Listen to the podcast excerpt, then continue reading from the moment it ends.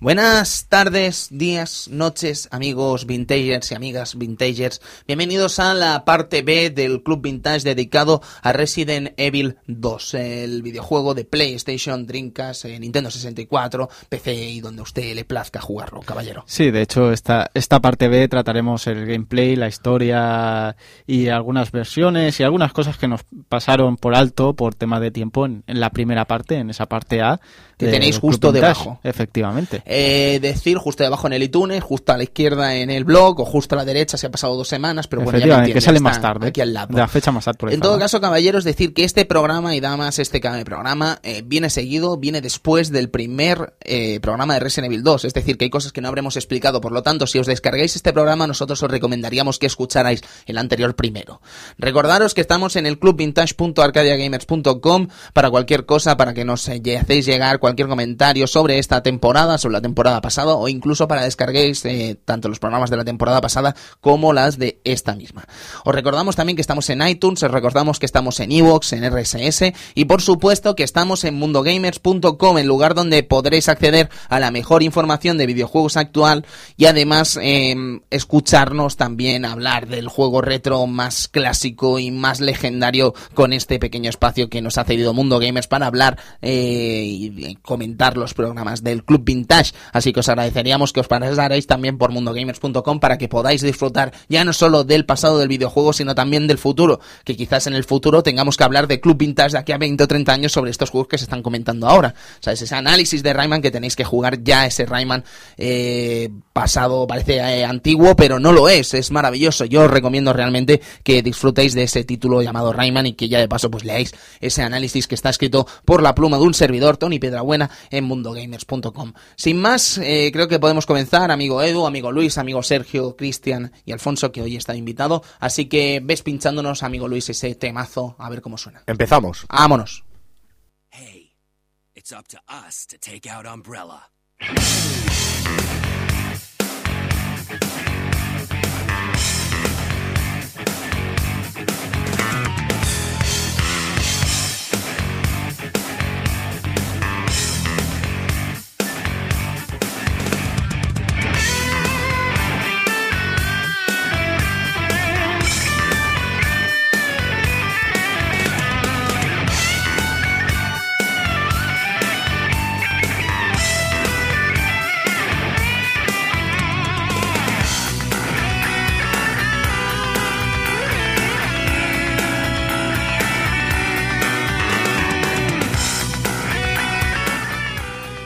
Muy buenas noches, bienvenidos una noche más al Club Vintage, el club de los juegos selectos, el club de los juegos de 5 estrellas, el club donde los juegos que son astros son dignos de ser nombrados e invitados en esta selecta hora de la podcastfera de videojuegos española, en la que hablaremos hoy de la segunda parte, esa parte B de Resident Evil 2, Biohazard 2. Amigo Edu, buenas noches. Buenas noches. Eh, Sergio Márquez a mi derecha, Muy buenas noches, Tony. delante mía Cristian Sevilla, Muy buenas noches. en cabina Luis. Buenas noches. Y como invitado especial nuestro querido amigo Alfon Río Suzuki de Sega Saturno. ¿Cómo Muy estás, noches, Alfon? compañeros. Aquí, bien hallado, bien. Fantástico, vamos a disfrutar hoy hablando de lo que vendría a ser la historia de Resident Evil 2. Vamos a además eh, tratar algunos de los temas que nos dejamos en el programa anterior, porque evidentemente el tener una horita de, de programa pues nos, eh, nos impulsó a dejarnos algunos eh, datos que deberíamos haber nombrado, ¿sabes? Eh, por otra parte, déjenme que me presente Tony Piedrabuena, servidor de ustedes, para hablar de este Resident Evil 2. Comenzamos.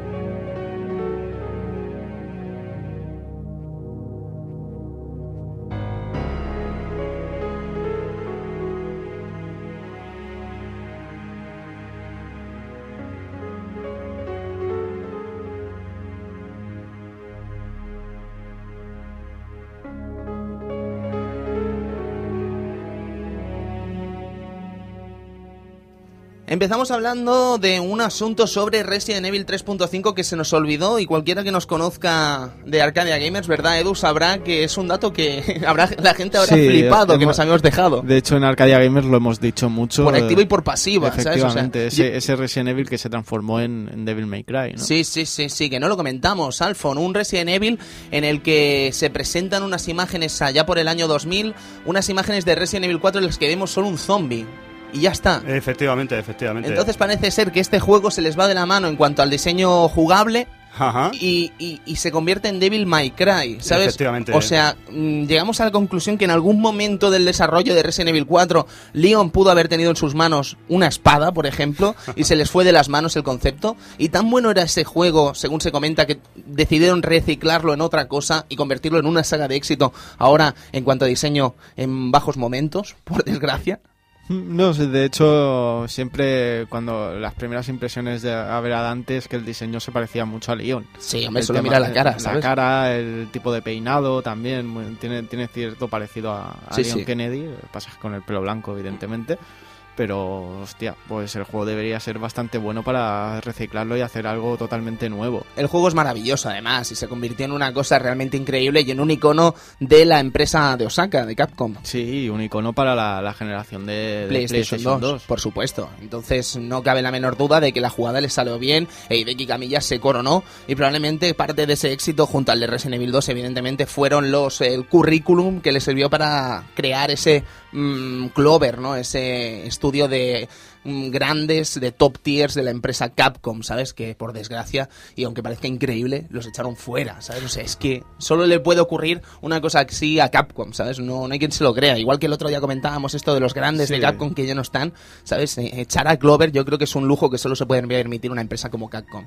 Y de hecho ahí siguen, ¿no? Con Platinum, ¿sabes? Que no es que estén haciendo las cosas mal, más bien al contrario, están haciendo obrazas, realmente obrazas, tanto para Wii como para PlayStation 3 y, y Xbox 360 y algún juego para Nintendo DS. No es que estén parados, ni mucho menos, ni fueran malos, ni nada por el estilo, al contrario. Bayonetta, tío. Bayonetta, Vanquish, Mad World son, son juegos imprescindibles para, para cada consola y hostia, es que se nota mucho lo- los grandes de Capcom cuando se han ido aquí lo, lo que han llegado a hacer, ¿no? Sí, sí, sí. Estas franquicias clarísimo. nuevas, todo. Sí, sí, sí, todo nuevo, todo nuevo.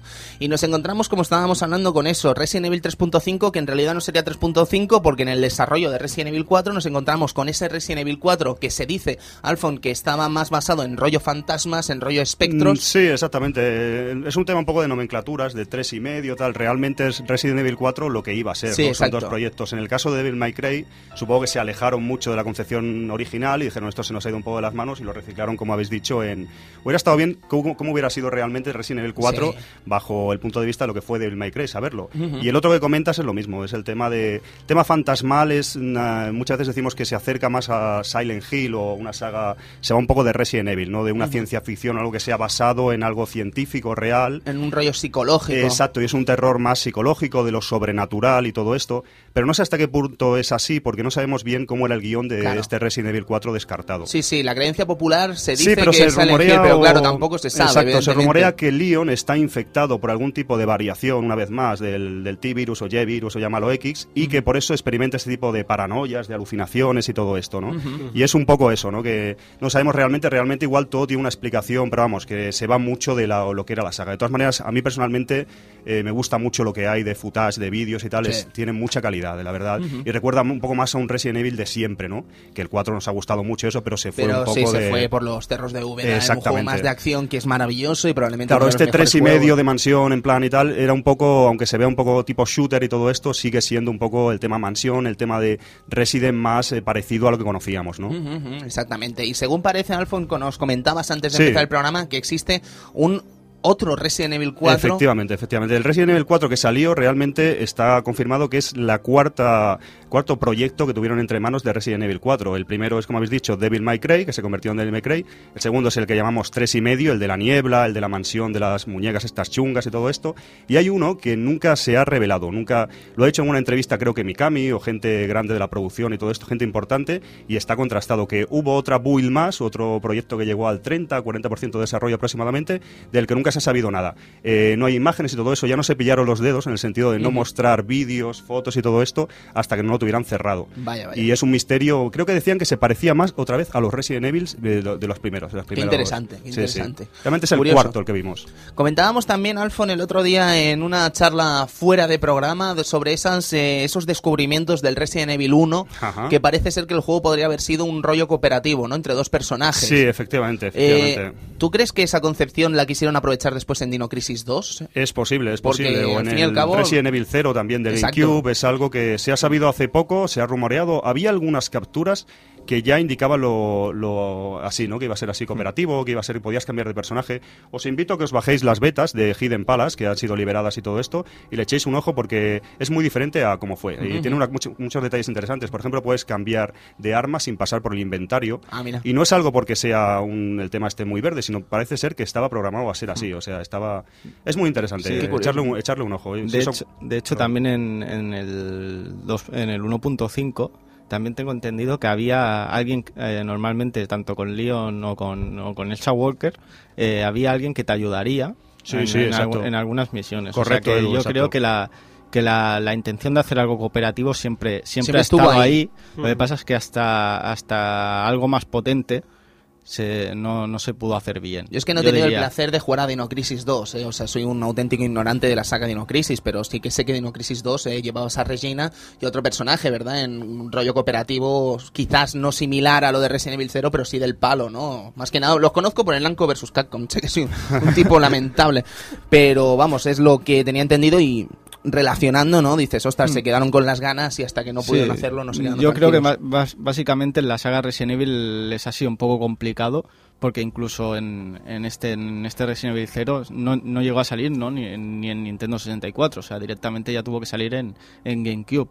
O sea, yo creo que ha habido un tipo de, de- que impedía hacer esto bien en la saga Resident Siempre ha estado la semilla, ¿no, Edu? Siempre ha estado la semilla de hacer algo y cooperativo. Hasta que no han podido llevarlo a cabo. Pero es muy curioso, el 1 es muy curioso. A mí me sorprendió mucho. Y hace poco, hace no hace ni un año que se desvelaron estas betas y es una cosa más que cuando toquéis el 1 podremos hablar largo y tendido de- sobre ello. Y por cierto, hablando del 1 y hablando de nombres, mm, Resident Evil, Biohazard. Mm, ¿Qué ¿Por pasado? qué, no? Qué curioso, ¿no? ¿Qué ha pasado aquí, no? Eh, Resident Evil eh, es un nombre que hasta cierto punto podría tener sentido en el primer juego, luego podríamos encontrarle un sentido, pero un poco así tocado, por, co- cogido por pinzas, ¿no? Pero se le cambia el nombre aquí por Biohazard y la verdad es que es surrealista, ¿no? ¿Por qué ese cambio? Cuando lo bien que habría sentado Biohazard como ese peligro, ese, ese peligro químico, ¿no? Ese pe- peligro eh, de, de- de riesgo de contagio, ¿no? De biología. Pues es que es maravilloso. Sí, sí, la verdad que exactamente hemos estado, hemos estado indagando un poquito y hemos llegado a unas conclusiones, ¿no? ¿Qué conclusiones? A ver, eh, Resident Evil, ¿cómo lo, cómo lo doblaríamos? Eh, Luis, eh, ¿cómo lo traduciríamos esto? Bueno, yo creo que al final, después de estar un rato comentando, eh, lo, lo más Guay. creíble, ¿no? Sería el mal que habita. Muy buena, muy buena esta. ¿eh? Sí, porque la gente, yo entre ellos, y lo reconozco, eh, siempre había pensado en un la residencia maldita. Pero es que Resident... Resident- inglés chungo que tenemos Sí, ese, ese inglés de, de, de, de San Adrià del Besós, ¿sabes? O sea, eh, Resident en ningún momento es residencia. Resident podría ser residente, vecino, huésped, mm, huésped interno, ¿vale? que Todo esto según este web reference, ¿eh? que es una traducción no literal bastante acertada, tal vez. Exacto, y, y nunca, nunca, nunca sería residencia, ¿sabes? O sea, no para nada, ni pues- mansión, ni nada. Nos Exacto, hicimos la olla algunos. y- Claro, es que le veíamos todo el sentido del mundo y ya está, ¿no? Pero solo eso, hacer un pequeño eh, matiz sobre este tema. Realmente el juego es Biohazard, Biohazard 2, eh, fue las típicas traducciones que nos regalan así algún, Algún listo de marketing o algo así, pero realmente Resident Evil lo tenemos muy interiorizado y la verdad que es difícil sacárnoslo de la cabeza, pero Biohazard, como decís, casa mucho más con Exacto. todo el juego y es evidentemente mucho mejor, más en- acertado. En japonés, Biohazard. Biohazard. Ba- Biohazard A mí, a mí me gusta, ¿eh? el mal que habita me gusta. O sea, Sí, yo sí. creo que Luis te podrías dedicar a, a ponerle títulos a películas porque hay auténticas aberraciones. Hombre, pues a mí me parece el título de una película mala de serie B, de miedo. Ah, hombre, ¿qué va? yo me la imagino 4 de la tarde, ¿sabes? De la mujer maltratada Exacto, y el hombre... exacto. No, Sí, hombre, sí, no, sí. me la imagino protagonizada por Harrison Ford, no sé por qué, pero da igual. ¿Qué haría el presidente Ford, eh? ¿Qué haría el presidente Ford? Presidente Ford.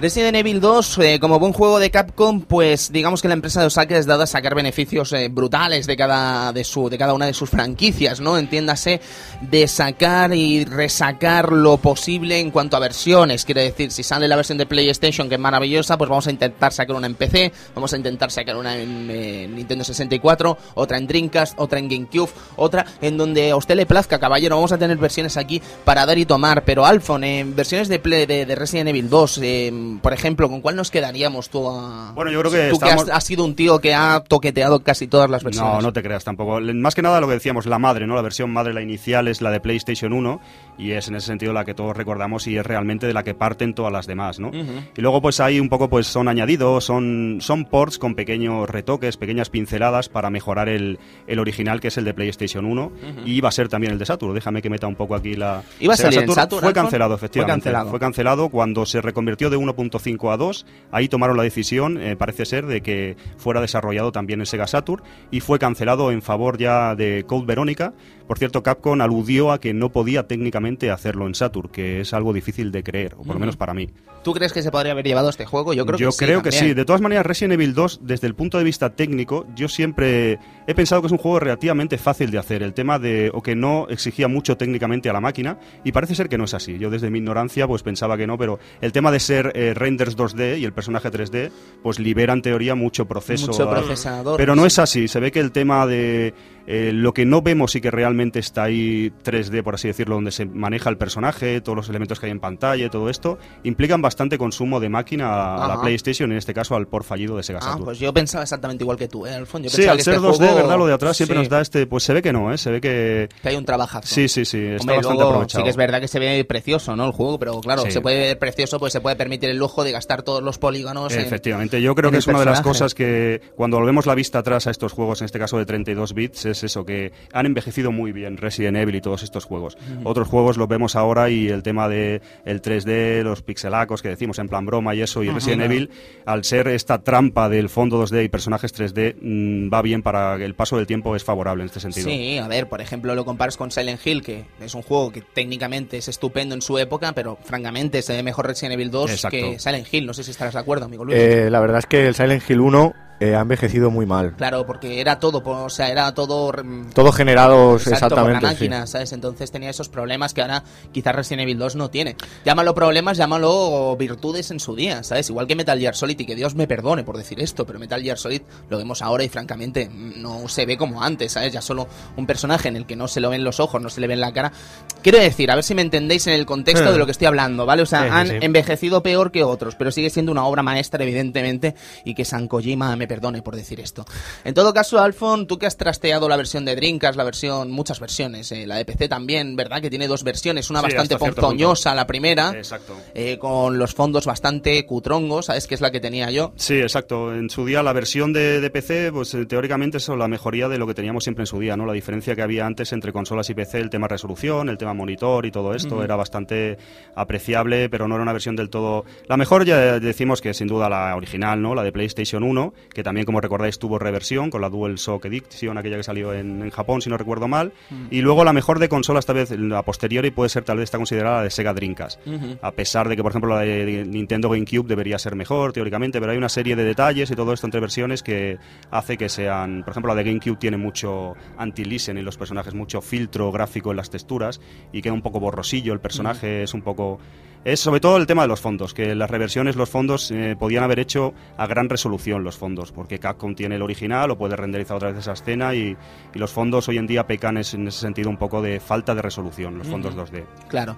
Eh, luego, además, la versión de Dreamcast tiene una censura totalmente random, ¿verdad? A la hora de morir. Sí, tiene una censura que desconocíamos, te lo comentaba, lo comentaba el otro día, que es el tema de las muertes cuando mueren, eh, la escena de siempre gore de la cuando se escena produce, de Mickey Mouse. llamémosle, O sea, sale el Mickey Mouse, estás muerto y sale un Mickey. Ahí está. Es un clásico. Es, eh, llamámosle Fatality de Resident o llamémosle X, ¿no? Pues en Dreamcast está censurada en todas las versiones. Lo descubrimos hace poco cuando estábamos con la traducción no oficial que hicimos del juego de Dreamcast, que nos dimos cuenta y buscábamos, oye, a ver si podemos meter la japonesa o la americana, debe ser una cosa de la europea. Y no, no, es generalizado. Es, hay una, un fading ahí, una cortina negra que aparece y te impide ver la muerte en toda su extensión del salpicón de sangre o el tema gore gore. Es una curiosidad más. Qué interesante. Pero en perdona, pero en todas las versiones de, de- de de, Dreamcast. De Dreamcast sí, en las tres, efectivamente, Ajá. en las tres. Qué curioso. Qué curioso. Muy, muy curioso. Pues bien, caballeros, eh, no sé si querremos añadir alguna cosita más antes Sí, de lo- entrar al Leo. sobre versiones para finalizar así un poco Nintendo 64, lo comentábamos antes Que no se también. nos olvide. Es una versión bastante buena. Yo en su día la defenestré un poco, la hablaba con Edu y eso, y, y realmente ahora volviendo a la vista atrás es una versión bastante buena. También partici- participó Capcom, yo en su día pensaba que lo hacía un estudio externo totalmente, y está bastante bien. Tiene añadidos y tiene y es en ese sentido muy loable que hayan conseguido en 512 megas, si no recuerdo mal que eran, meter ahí el- la tira de gigas que tenía, que Sí, un sí. giga y medio, ¿no? Hay muchos vídeos, tuvieron que montárselo para meter la información ahí. Y tiene extras que no tiene ninguna versión. Tiene, tiene varios extras que es, es muy interesante. Pero siempre volvemos a lo mismo. Yo creo que la madre, estamos de acuerdo, es la primera de PlayStation, que fue un hito. Y lo demás son ports con pequeños añadidos, mejorías y diferentes matices. La de PC, si no me equivoco, la hizo Gearbox, pero quiero confirmarlo, ¿eh? Ahora, si me dejáis en un momento, después lo confirmo y os digo, pero yo creo que fue Gearbox y con la, la gran eh, fama que tienen ahora mismo esta empresa, pues evidentemente suena curioso. Vamos al lío, vamos a hablar de Resident Evil 2.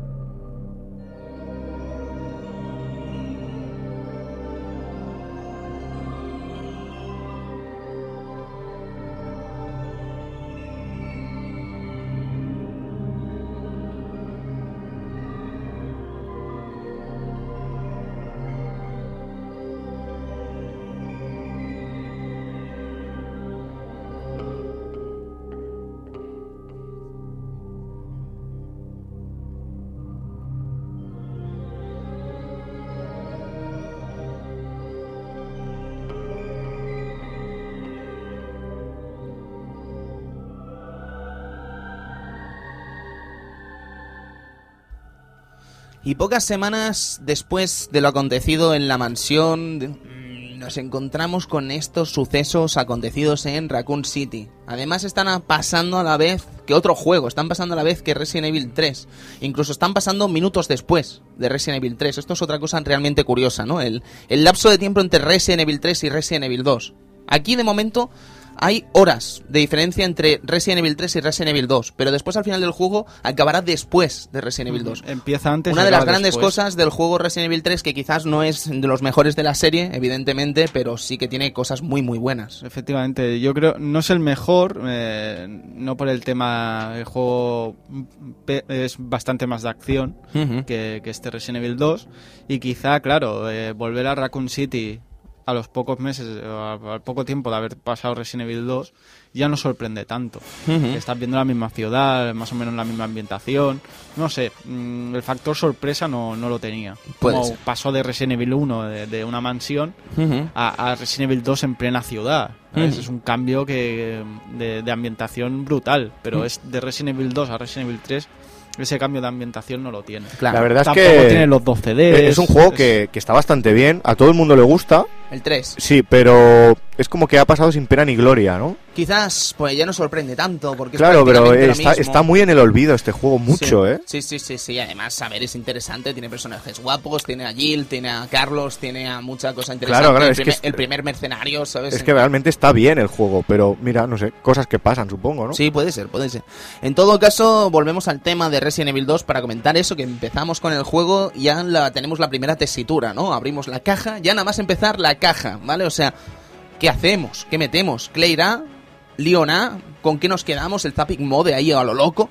Y yo creo que al final la que ha sobrevivido como la versión oficial, si no me equivoco, es Leon A B, según la mayoría de guías, según la mayoría de elementos. Sí, pero realmente, a ver, normalmente los hechos, a, a pesar de, de que cambie la manera jugable, la historia más o menos sigue siendo prácticamente la misma. Yo, mm, aquí llega el raro, ¿sabes?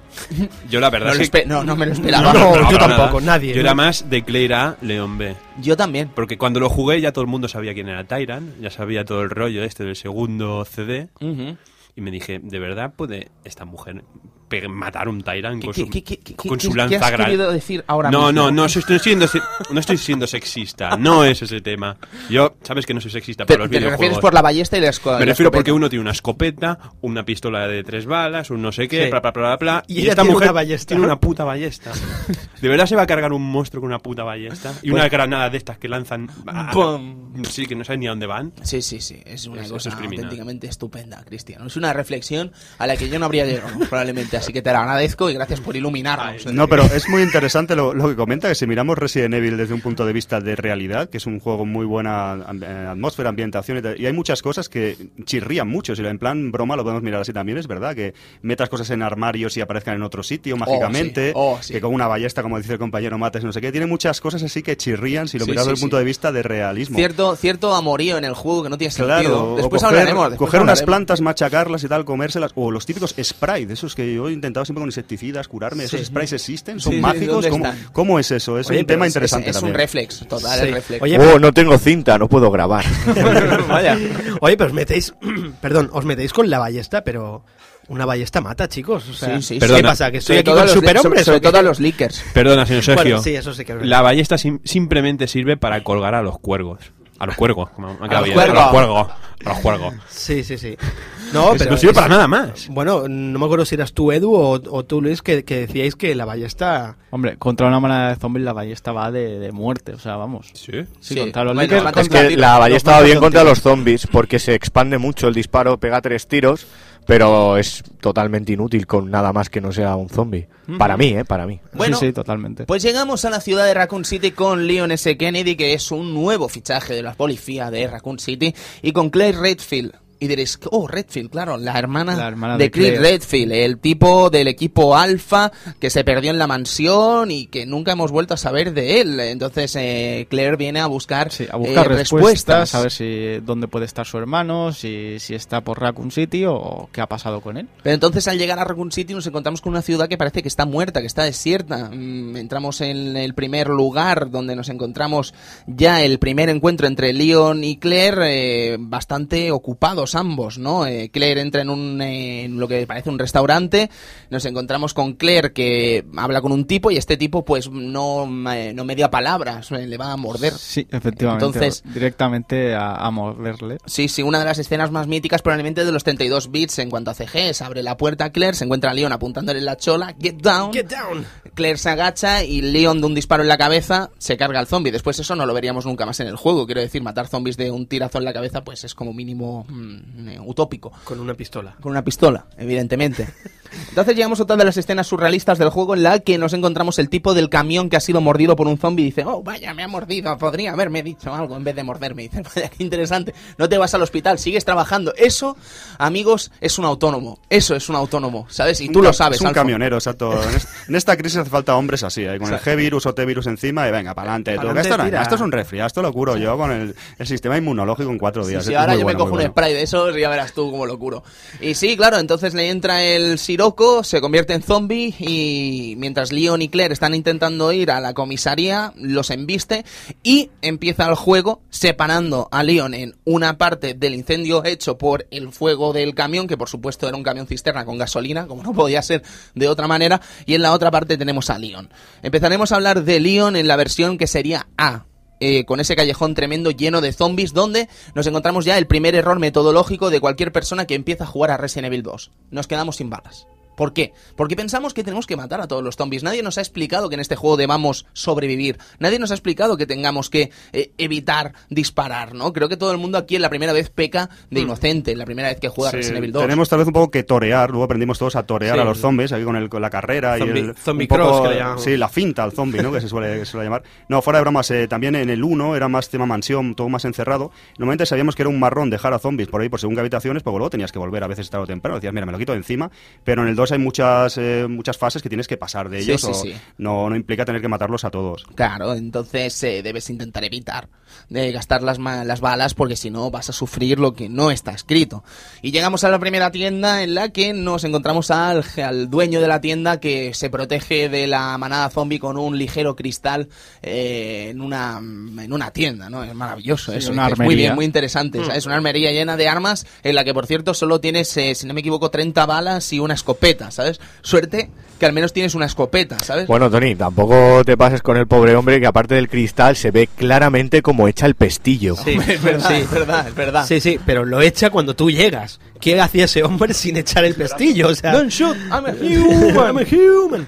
Yo creo que se puede tratar tal vez de un auto homenaje de Capcom o del equipo desarrollador, porque si recordáis, Robert Kendo, este que muere que estáis comentando, era John en 1.5, es uno de Sí. los personajes reconvertidos. Igual es un pequeño auto homenaje al equipo de desarrollo, vamos a poner al tipo este aquí un momento, para morir y todo esto, lo meten un poco así, es muy interesante el Robert Kendo, pero es recordado por todos, es un Sí, personaje muy fugaz, pero sin embargo deja Es huella. que ¿eh? es, es, eh, a ver, tú le ves la camisa, ¿sabes? Ahí manchada de mierda, ya, y dices, este tío es carismático, ya, este se ha comido un kebab antes de morir que se ha muerto feliz, ¿sabes? Y los zombies acuden a él, acuden a él porque saben que está relleno de kebab, ¿sabes? Sí, Y que hay más bueno, Moezuma, Moezuma kebab. ¿sabes? O sea, ¿qué hay más bueno que un tío relleno de kebab? Absolutamente nada, caballeros. Y probablemente, como ser obeso que es, pues a lo mejor tenía mucha hambre y se había comido unos cuantos kebabs, ¿sabes? Entonces está más lleno todavía. Es un lugar maravilloso este Resident Evil 2. Salimos de la tienda, nos encontramos ese momento con la pista de básquet, nos encontramos ese momento dentro del autobús en el que otra vez nos encontramos ya con que no tenemos otra cosa que hacer que disparar a ese zombie.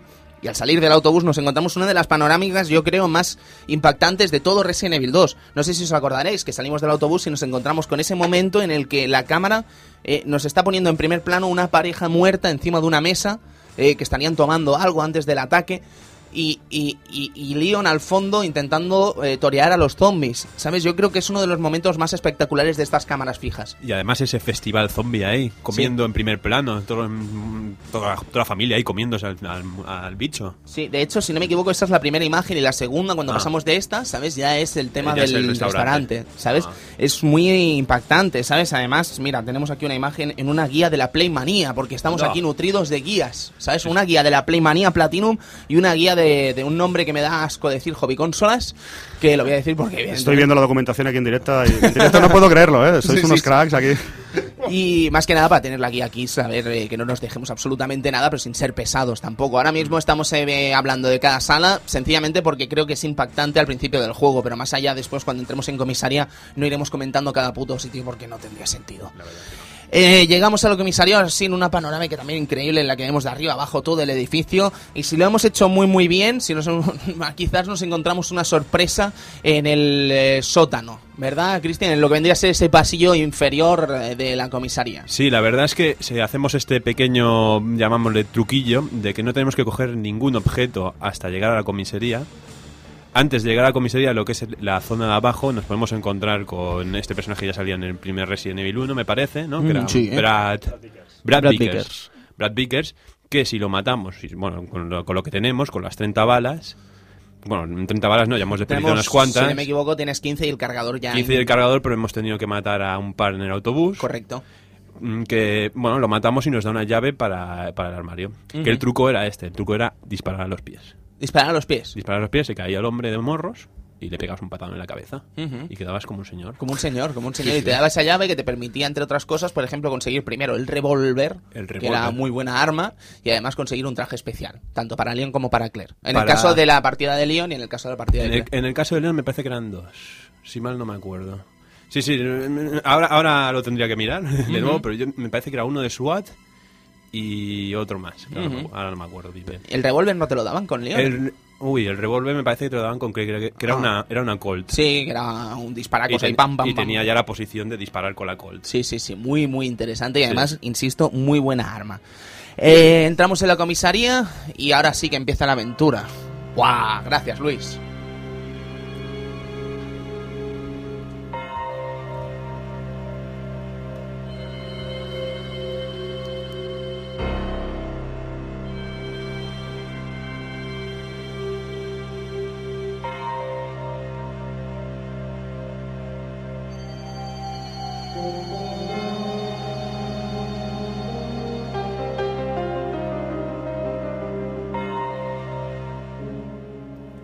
Pues bueno, mientras Leon estaba haciendo lo que tenía que hacer, es decir, pase- mm, paseando casi toda la ciudad, eh, con Claire, pues el destino es el mismo, ¿no? Eh, después en el vídeo nos lo dicen bien claro que se tienen que juntar en la, en la comisaría y ese es el destino también de Claire.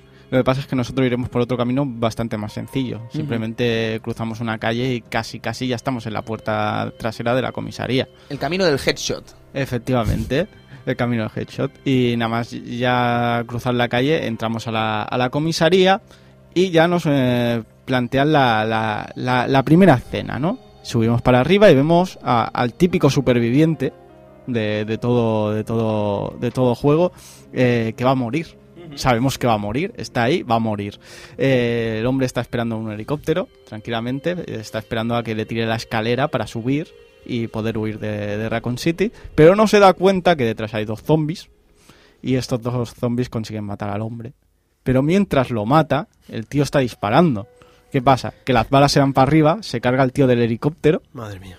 Y el helicóptero se estampa contra el, en el tejado de la, de la comisaría. Justo al lado de un depósito de agua. Efectivamente, que después tendremos que hacer el típico puzzle de coger la, Sí, la llave. la- eh, sí, la llave y poder abrir el, el El agua. tanque de agua para poder apagar el incendio. Y esta es la parte principal de, de, de Claire, que justo después de acabar este puzzle y volver a entrar a la comisaría, ya se nos eh, entra en escena un vídeo bastante bastante chunguete que nos dejará un poco con la piel, sí, locos, después de haber jugado a, a la parte A, ¿no? Que es ese vídeo que vemos a, a un helicóptero tirar un objeto extraño, Un container. un container extraño, que después ya veríamos qué es ese, ese container, ¿no? Se abre de hecho. De hecho, se abre y vemos eh, ese... Ese Tyrant. Llámale Tyrant, Llámalo yo lo- Mr. X. llámalo Mr. X. Es que creo sí. que cada uno tenía su nomenclatura esto- para referirse a esta criatura, ¿sabes? Eh, la, la versión más popular es que se llama, igual que el Resident Evil 1, se llama Tyrant. Tyrant. ¿Sabes? Pero bueno, no sé, cada uno pues lo llama como le da la gana y al final pues cada Sí, uno... otro Sí. proyecto T, otro Sí, sí. proyecto Tyrant. Irá- Y es el que nos irá siguiendo por toda la parte B, eh, haciendo algunas veces suf- sufrir nuestra, nuestras vidas, intentar escapar de él como sea.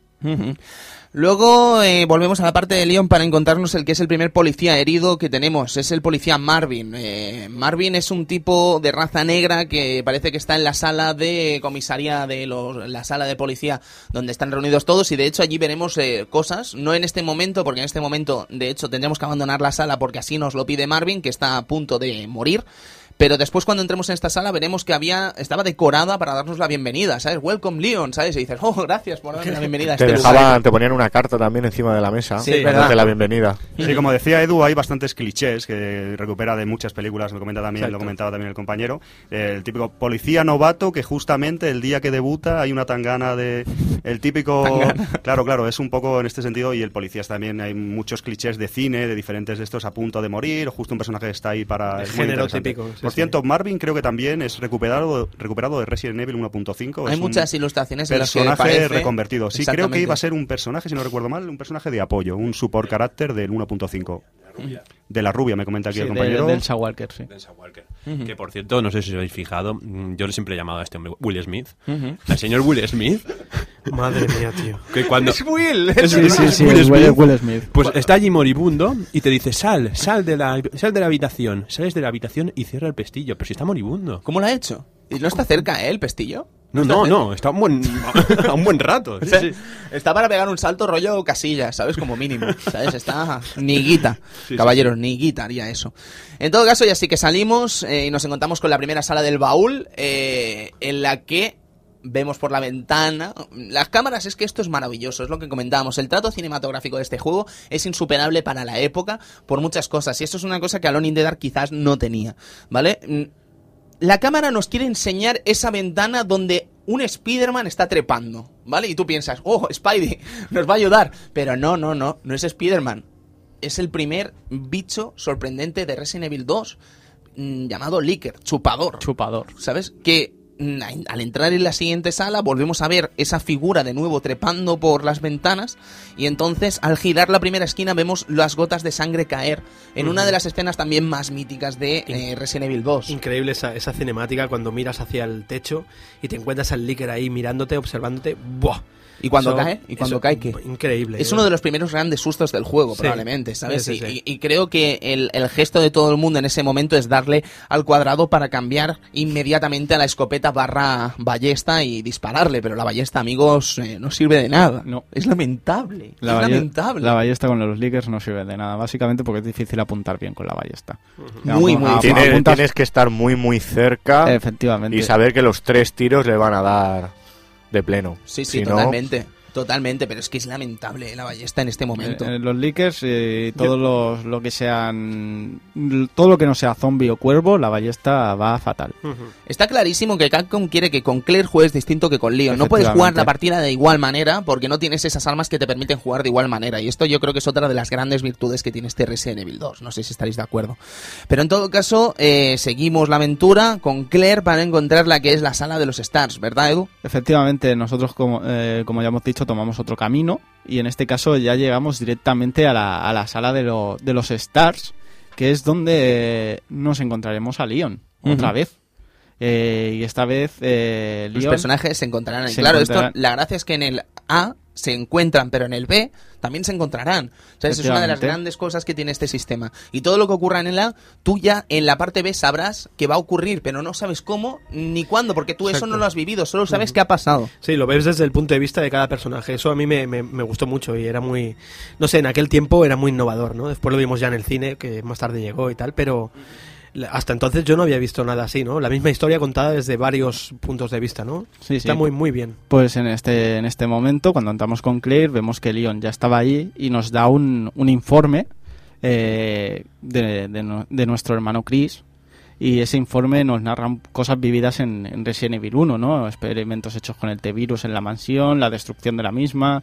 También habla que la ciudad ha visto experimentos parecidos a la mansión y que parece ser que es una variación del T-Virus llamada G-Virus y que Chris va a ir a, a la central de Umbrella en Europa.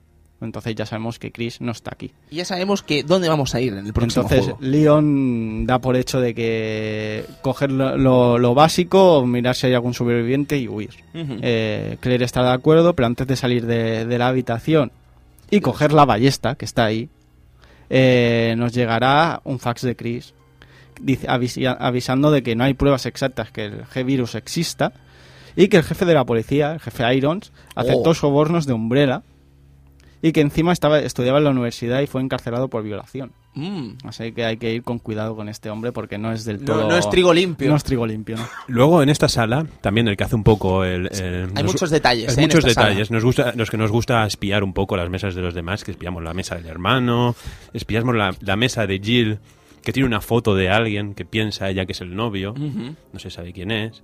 Un poco el rollo. Eh, podemos espiar también la, la, la mesa de Albert Wesker. Sí, que aquí hay una particularidad horrible. ¿Sí? Bueno, en mi opinión horrible. Yo no lo sabía y cuando he visto la foto hoy he pensado, ¿pero esto qué es? Sí, sí, sí. Cuéntanos, El- Cristian. El, el pedazo de huevo de Pascua, que Sí. también hay que tener tela. Bueno, esto es lo típico que lo tienes que leer. Si le apretas 50 veces a la X, que es el botón de, de acción. Eh, después de estar diciendo la misma frase de mm, aquí no hay nada, pam, pam, pam, Buena patada. de, de- de pronto te encuentras con que sí que encuentras algo. Encuentras un el típico carrete de fotos que te vas a encontrar durante todo el juego. Bueno, los típicos carretes que tienes que ir abajo de las escaleras a revelarlos. Pues la verdad es que llegas abajo a las escaleras, revelas la foto y ¿a quién te encuentras? ¿A quién? ¿A quién te encuentras? ¿A Rebeca? A Rebeca, a Rebeca Chambers. ¿Con traje de, de- de baloncesto? Sí, jugando a baloncesto Pero, con, pero con- es muy niña, ¿eh? muy muy muy niña. Es Esto- muy niña. Esto es ¿eh? cárcel. Eso es cárcel. Este ¿eh? hombre es malo. Este hombre es malo. Es muy mal- malo. es muy ¿eh? malo, es muy malo. Es muy malo. Y en el Marvel vs. Capcom 3 es peor. Sí, sí, es sí. peor. Está muy dopado ese hombre, ¿eh? Sí, Pero eso es otra Eso conversación. ya, ya dejamos. va. Pero entonces aquí se plantea una pregunta. Eh, Wesker y Chambers, ¿qué tienen ahí? Bueno, que le quiere dar salami, supongo. Bueno, supongo, sí. ¿Sabes? Le quiere hacer un pinchito. Pero por otra parte no lo sabemos tampoco, ¿sabes? Eh, habría que indagar más sobre esta relación y no, no creo que nos lo puedan contar ya el bueno de Wesker. En todo caso, también nos encontramos otra imagen interesante, que es ese equipo de los Stars, ¿no? Delante del helicóptero, probablemente sin saber a dónde partían, ¿no? muy, muy guapa la, esa la foto. última vez que se van a ver. Sí, sí, muy, muy interesante. ¿Seguimos, amigo Edu? Sí, eh, con Claire, pues eh, ya en esta habitación, ya con Claire ya, ya hemos cumplido, por así decirlo. Pero una vez fuera de la habitación, ya nos encontramos con, con, con un gran paso en la historia: es que nos encontramos a una niña escapando de unos zombies. El- la putada es que nada más girar la, la, la escena ya no está la niña. Y dice, ¿dónde, ¿dónde se ha ido? Está más rápida que yo. Y bueno, eh, en teoría, pues nuestro siguiente paso ya sería ir a la, a la cámara de archivos de la policía, revelar carretes de foto y coger la bomba plástica y un detonador para explotar el helicóptero que hay al principio, el que se ha estrellado, para poder ir avanzando tranquilamente. Ya que ahí hay una sala bastante interesante que tenemos que, que ir. Eh, esa sala es ni más ni menos que, que donde está el jefe Irons este, este jefe de policía que ya nos han advertido que no, que no es muy de fiar. Y sí, nos encontramos al jefe Irons con, la- con el cadáver de la hija del alcalde, que según Irons se convertirá en zombie en cuestión de horas y la única forma de salvarle es pegarle un tiro en la cabeza o decapitándola. Eh, pues nosotros tendremos que, que seguir recto y nos encontramos en una sala bastante oscura en la cual le daremos a la luz y veremos a, a esa niña que estaba escapando. Eh, pero esta vez la conseguimos detener antes de que se, se, vaya otra vez. La niña se nos pone a llorar y nos dice que se llama Sherry y sus padres trabajan en la central, en la central química y que le habían dicho que, que fuera a la comisaría ya que su casa no era un lugar seguro. Eh, aunque también nos avisa que hay algo más peligroso que, lo- que los zombies que le persigue. Oh, oh. Oh, oh. Entonces eh, escucha un ruido extraño y Sherry se vuelve a escapar de nosotros. Sí, eso es un Aquí ya poco, nos un poco nude, ¿eh? Esta chica de. Aliens, un poco... Sí. A mí me da. Ah, Sí, sí, sí. Aquí ya nos, nos plantea la primera situación, ¿no? Eh, ¿Qué es eso que, que teme tanto Sherry, no? Eh, ¿Qué es eso más peligroso que los zombies y, sobre todo por qué le sigue? La reina Alien, por supuesto. Hombre, es bastante peligrosa, Edu, no me lo puedes negar. Eh, entonces con Leon, ¿qué, qué, seguimos haciendo por ahí? Pues con Leon seguimos haciendo que llega un momento en que después de darle el walkie-talkie a Claire podemos seguir avanzando por nuestra encrucijada, tenemos que ir haciendo distintos puzzles, pasaremos por la biblioteca, pasaremos por los distintos eh, pasillos por encima de la, de la comisaría que veríamos antes en un principio, bajaríamos la escalera también en un seguido de cosas que podremos ir haciendo y explicando pero que no nos llevarían a ninguna parte y que probablemente sería más divertido que vosotros probéis, hasta que conseguimos bajar por fin al parking. Parking en el que nos encontraremos ya a un personaje crucial. Nos encontraremos con Ada Wong, eh, una mujer que dice estar buscando a su novio en la central, en lo que vendría a ser la central de comisaría, ¿sabes? Pero quizás no sea del todo cierto. El caso es que tenemos que seguir a Ada hasta la cárcel de, de la comisaría, donde nos encontraremos a un periodista llamado Ben Bertolucci, que se convierte automáticamente, probablemente, en el Luis Sera de este juego. ¿Quién es Luis Sera? Luis Sera es el personaje de Resident Evil 4, es el personaje español de Resident Evil 4, que nos lo taladraron en los trailers, nos lo taladraron en todas partes, y después el personaje era probablemente el mayor bluff de la historia del videojuego, ¿sabes? Luis Sera. Leon, tengo la cura. ¡Pam! Adiós, adiós, adiós. Eh, aquí Ben Bertolucci pues hace un poco ese papel, pero no tanto, ¿sabes? Porque Luis era ojito, ¿sabes? Vaya personaje. Pero lo que nos vienen a explicar es que mm, no van a soltar prendas sobre los asuntos que están pasando en la central. Eso sí, que hay un monstruo terrible más allá de los zombies, como bien nos ha dicho Cheryl, mm, pues sí que es cierto. Eh, digamos que Ben prefiere quedarse en la cárcel porque dice que allí está seguro. Veremos cuán seguro está ahí. Así que digamos que Leon deja ahí al pobre de Ben y bueno, veremos a ver qué ocurre con la parte de Claire, amigo Edu. Sí, pues ya con la parte de Claire volvemos al despacho de jefe Irons después de haber encontrarnos con Sherry y vemos que Irons y que el cuerpo de la hija del alcalde ya no están. Mm, Pero sí que hay un documento y en este documento nos deja claro que el jefe Irons está con Umbrella, ya que según el, el documento no quiere que nadie salga vivo de, de ciudad y que si encuentra algún superviviente irá él mismo a buscarlo y a matarlo. Eh, de hecho nos cuenta que se carga un Taledo por ese, por ese mismo motivo. Un Mm. superviviente pues le pega un tiro. Y también hay un cuadro secreto en el que tendremos que resolver un puzzle más tarde. Eh, eh, después ya volvemos a, a- abajo, ¿no? A, a bajar a las alcantarillas y nos volvemos a encontrar con Sherry. Eh, y volvemos a insistir, evidentemente, que tenemos que salir juntos de allí. Pero ella no quiere, ya que según parece su padre la está llamando desde algún lugar de la comisaría. Entonces Sherry se, se nos vuelve a ir otra vez. Y desde ese punto nosotros asumiremos el papel de Sherry. Ya, eh, que por cierto es muy buena regateando a zombies. Es la auténtica Ronaldinho, ¿eh? Realmente balón de oro. De hecho, casi, casi ni la pillan. O sea, normalmente, como no te den con ácido, porque son zombies que escupen ácido, Ujú. ya con, con que no te den con eso, no es muy difícil que Es una Sherry, de ¿eh? las novedades, ¿no? Que los support characters, los caracteres de apoyo, podemos llevarlos en este Resident Evil 2, cosa que no sucedía en el 1. Es muy interesante. Sí, tendremos momentos en los que podremos llevar a Aida o podremos llevar a Sherry. Yo la verdad es que esta zona, esta zona, este momento lo encontré bastante cruel. Cruel, ¿por qué, Cruel. amigo Cristian? Es la primera vez, bueno, mm, personalmente la primera vez que podía manejar a un niño o una niña en un juego de miedo que te la podían comer. Ujú. Eso no es moralmente, no, no es, no, no es ético, ¿no? Poder manejar un niño, no es simplemente es una No sé, yo no sé si es ético o no, pero como a mí nunca me dieron con la Cheryl porque es la mejor Ah. She- Sherry, Cheryl no, Sherry, Sherry.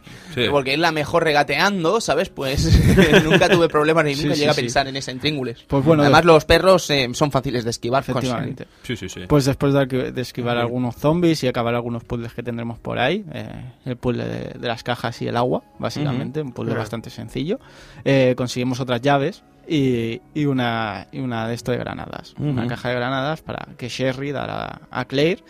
Y bueno, justo después de hacer estos puzzles y de darle la- las cosas a Claire, nos llamará eh, Leon diciendo que ya ha podido acceder a algunos sitios y que nos tenemos que- que volver a encontrar. Claro. Después de buscar un, por un rato por las alcantarillas y tal, volvemos a la sala del jefe Irons y nos encontramos a Sherry otra vez allí. Eh, acto seguido resolvemos los puzzles que teníamos que ir haciendo por ahí y veremos que tenía una, una puerta secreta en esa sala que nos llevaría a lugar a un ascensor.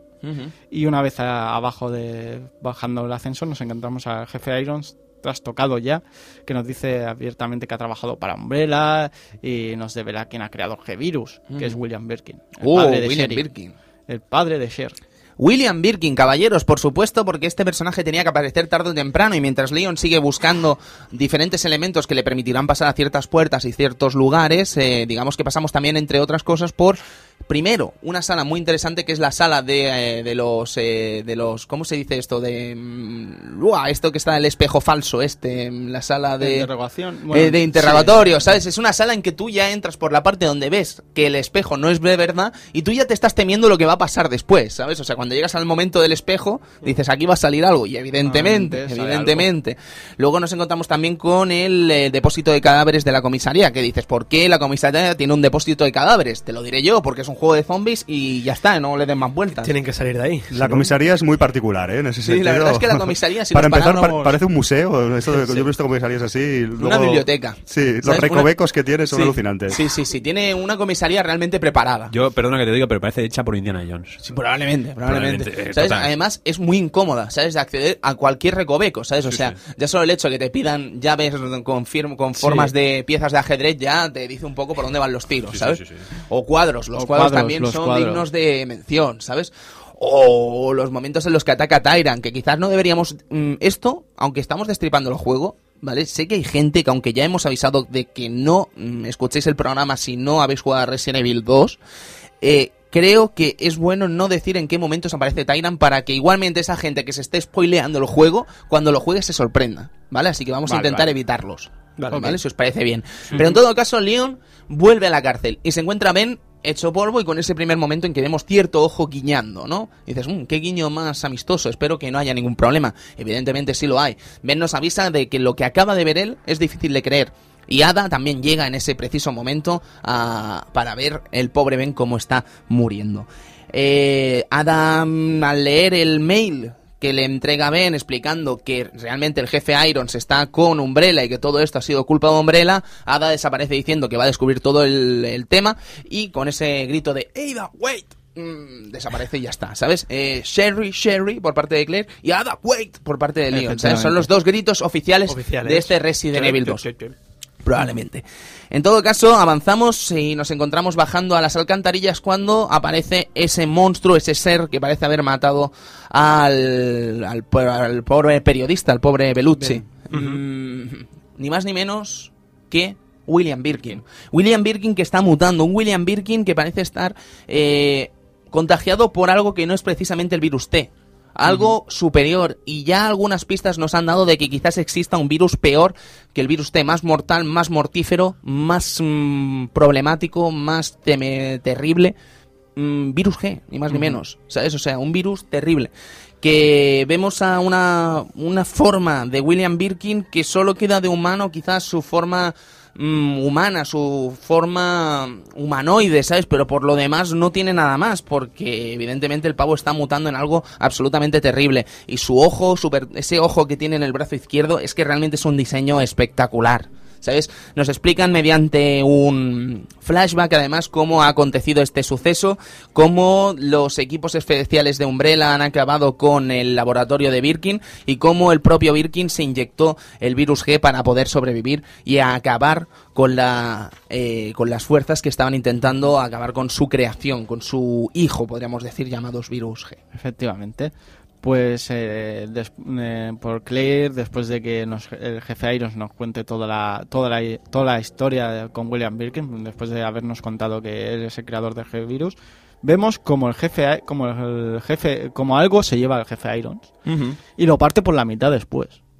Eh, vamos a investigar qué, qué- qué ha pasado, quién, qué, qué- qué ha hecho que, que el jefe Birkin esté partido por la mitad y nos encontramos, nos encontramos allí, efectivamente nos encontramos a Birkin esperando, no- esperándonos tranquilamente a punto de, de empezar un- el, el primer combate que tendremos contra él. Interesante. Eh, justo después eh, bajaremos a las cloacas, no sin antes encontrarnos a Aida, perdona, Cristian. Sí, bueno, yo antes de llegar al, al tema del alcantarillado, quería dejar el detalle, el detalle de cuando entras en la zona de depósitos, que esto se nos ha olvidado un poquito, eh, que te dan a elegir entre una metralleta o dos bol- o una bolsa para llevar más ítems. Y tienes el- llevas al personaje y piensas, bueno, yo me llevo una cosa y el que venga ya cogerá la otra. Y ese es el detalle de- de- del modo cambio entre los dos personajes que es mm, parte de la gracia. Ese detalle. Interesante. Aquí ya tenemos el momento en que Leon está es atacado, ¿no? Por otra mujer. Es la- de mujeres va la cosa, Edu, aquí, ¿no? Sí, sí. Annette Birkin, ni más ni menos. Eh, para intentar evitar un disparo a Ada, eh, Leon se interpone en el camino de la bala y es herido en un hombro, no sin antes seguir buscando a la pobre, a la pobre entre comillas Ada, ¿no? Interesante. ¿Seguimos, Edu? Sí, pues después de, de este, de este primer encuentro con, con William, eh, nosotros volvemos para arriba y nos encontramos a, a Sherry allí y Claire decide no explicarle nada de lo que ha visto allá abajo. ¿Y dónde estamos, Edu? Perdona, ahora mismo. Eh, estamos... eh, ¿En el laboratorio? eh, no, estamos en, en la sala de- del jefe Irons. Ajá. ¿Vale? Abajo tiene, tiene un sistema de, de ascensor, pues tenemos ahí abajo un despacho. Correcto. Pues aquí, después de, eh, de, de buscar a Sherry y tal, porque vuelve a desaparecer, eh, nos vamos por el tubo de ventilación y nos encontramos a Leon en el suelo sangrando, que es el momento que acabas de explicar tú, ¿no? Eh, eh, Leon explica que una mujer que se llama Ada eh, ha, ha- ha desaparecido y que de, que de repente le dispararon. Y esta mujer que se llama Ada ha salido a buscar quién ha sido el que ha disparado. Interesante. Interesantísimo.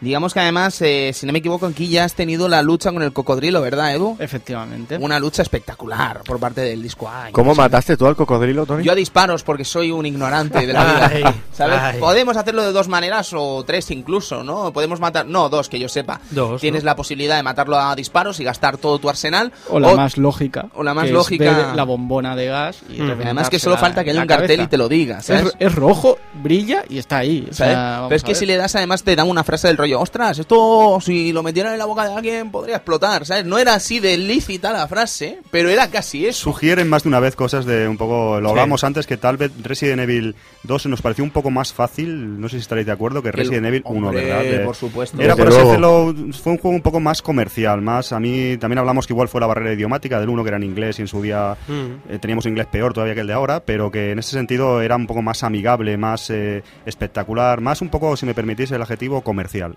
Puede ser, sí, sí, totalmente, Sí. Alfon. Pero es que además, o sea, todas las circunstancias del juego hacen que sea más fácil que Resident Evil 1. Ya solo el hecho, por ejemplo, de que cuando estés herido se vea claramente que caminas mal, ya es una gran ayuda que Es en Resident un- Evil 1 no tenía. Un gran aporte, efectivamente. Teníamos que, hemos hablado un poco de eso, las novedades que introducía este Resident Evil 2, ¿no? Eran bastante novedades, bastante interesantes respecto al 1. Y yo te digo otra cosa, o sea, cuando jugué en su día Resident Evil 2, después lo que hicimos fue intentar jugar Resident Evil 1 y yo te, te aseguro que por parte quizás de mi inocencia o de mi ignorancia, me decepcionó muchísimo Resident Evil 1, porque es que no tenía esas cosas. Sí, es curioso porque mucha gente co- comenzó con el 2 en vez del 1 y se sintió un poco frustrado y a mí me pa- me pasó todo lo contrario, que jugamos primero al 1, fue un impacto brutal y el 2 en ese sentido, que es un juego buenísimo, no consigue para mí llegar a los niveles de- del 1. Es, considero mejor el 1, aunque ahora rejugándolo he descubierto que ha envejecido y que me gusta más de lo que esperaba. Pero mucha gente como vosotros empezó con el 2 y el 1 en ese sentido es menos espectacular, menos zombies, menos arsenal, eh, es un poco un recorte entre comillas de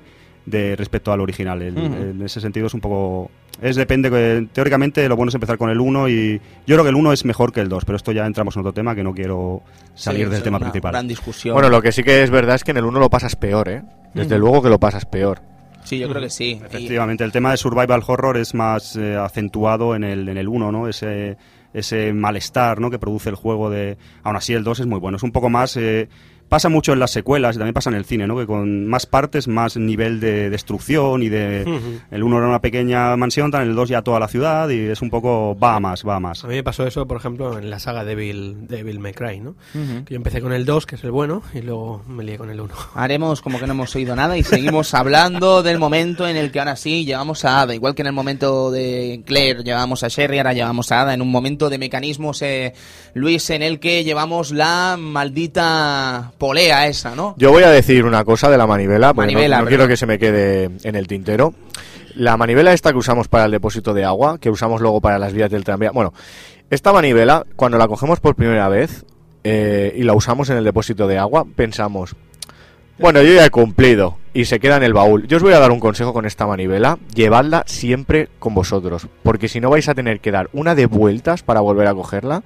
Se usa muchísimo en el juego, de verdad. Es el mejor consejo que os puedo dar. Sí, porque es que no paras. Aquí dimos una de vueltas el otro día, ¿sabes? Dejándola del rollo. No la necesitamos, ya volveremos. Subimos. Oh, no, la manivela. Otra Baja vez, al sí, baúl, encuentra el baúl, sube otra vez.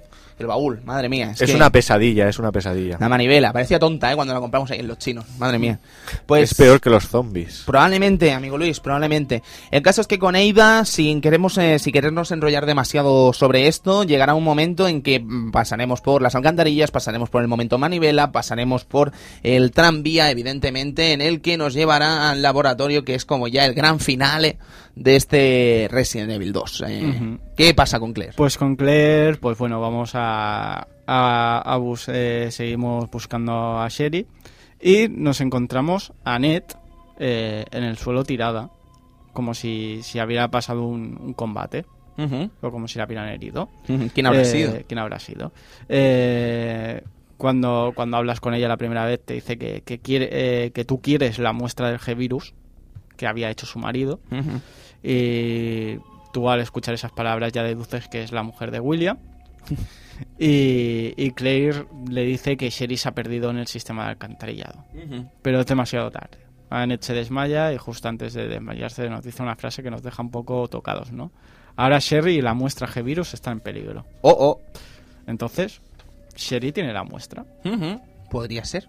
Podría ser. Es un drama familiar totalmente. Es un drama familiar, 2, eh, realmente. Sí, sí, sí, sí. Aquí una familia de hijo única, de hija única, que está realmente fastidiada por las circunstancias vividas en Raccoon City, ¿eh?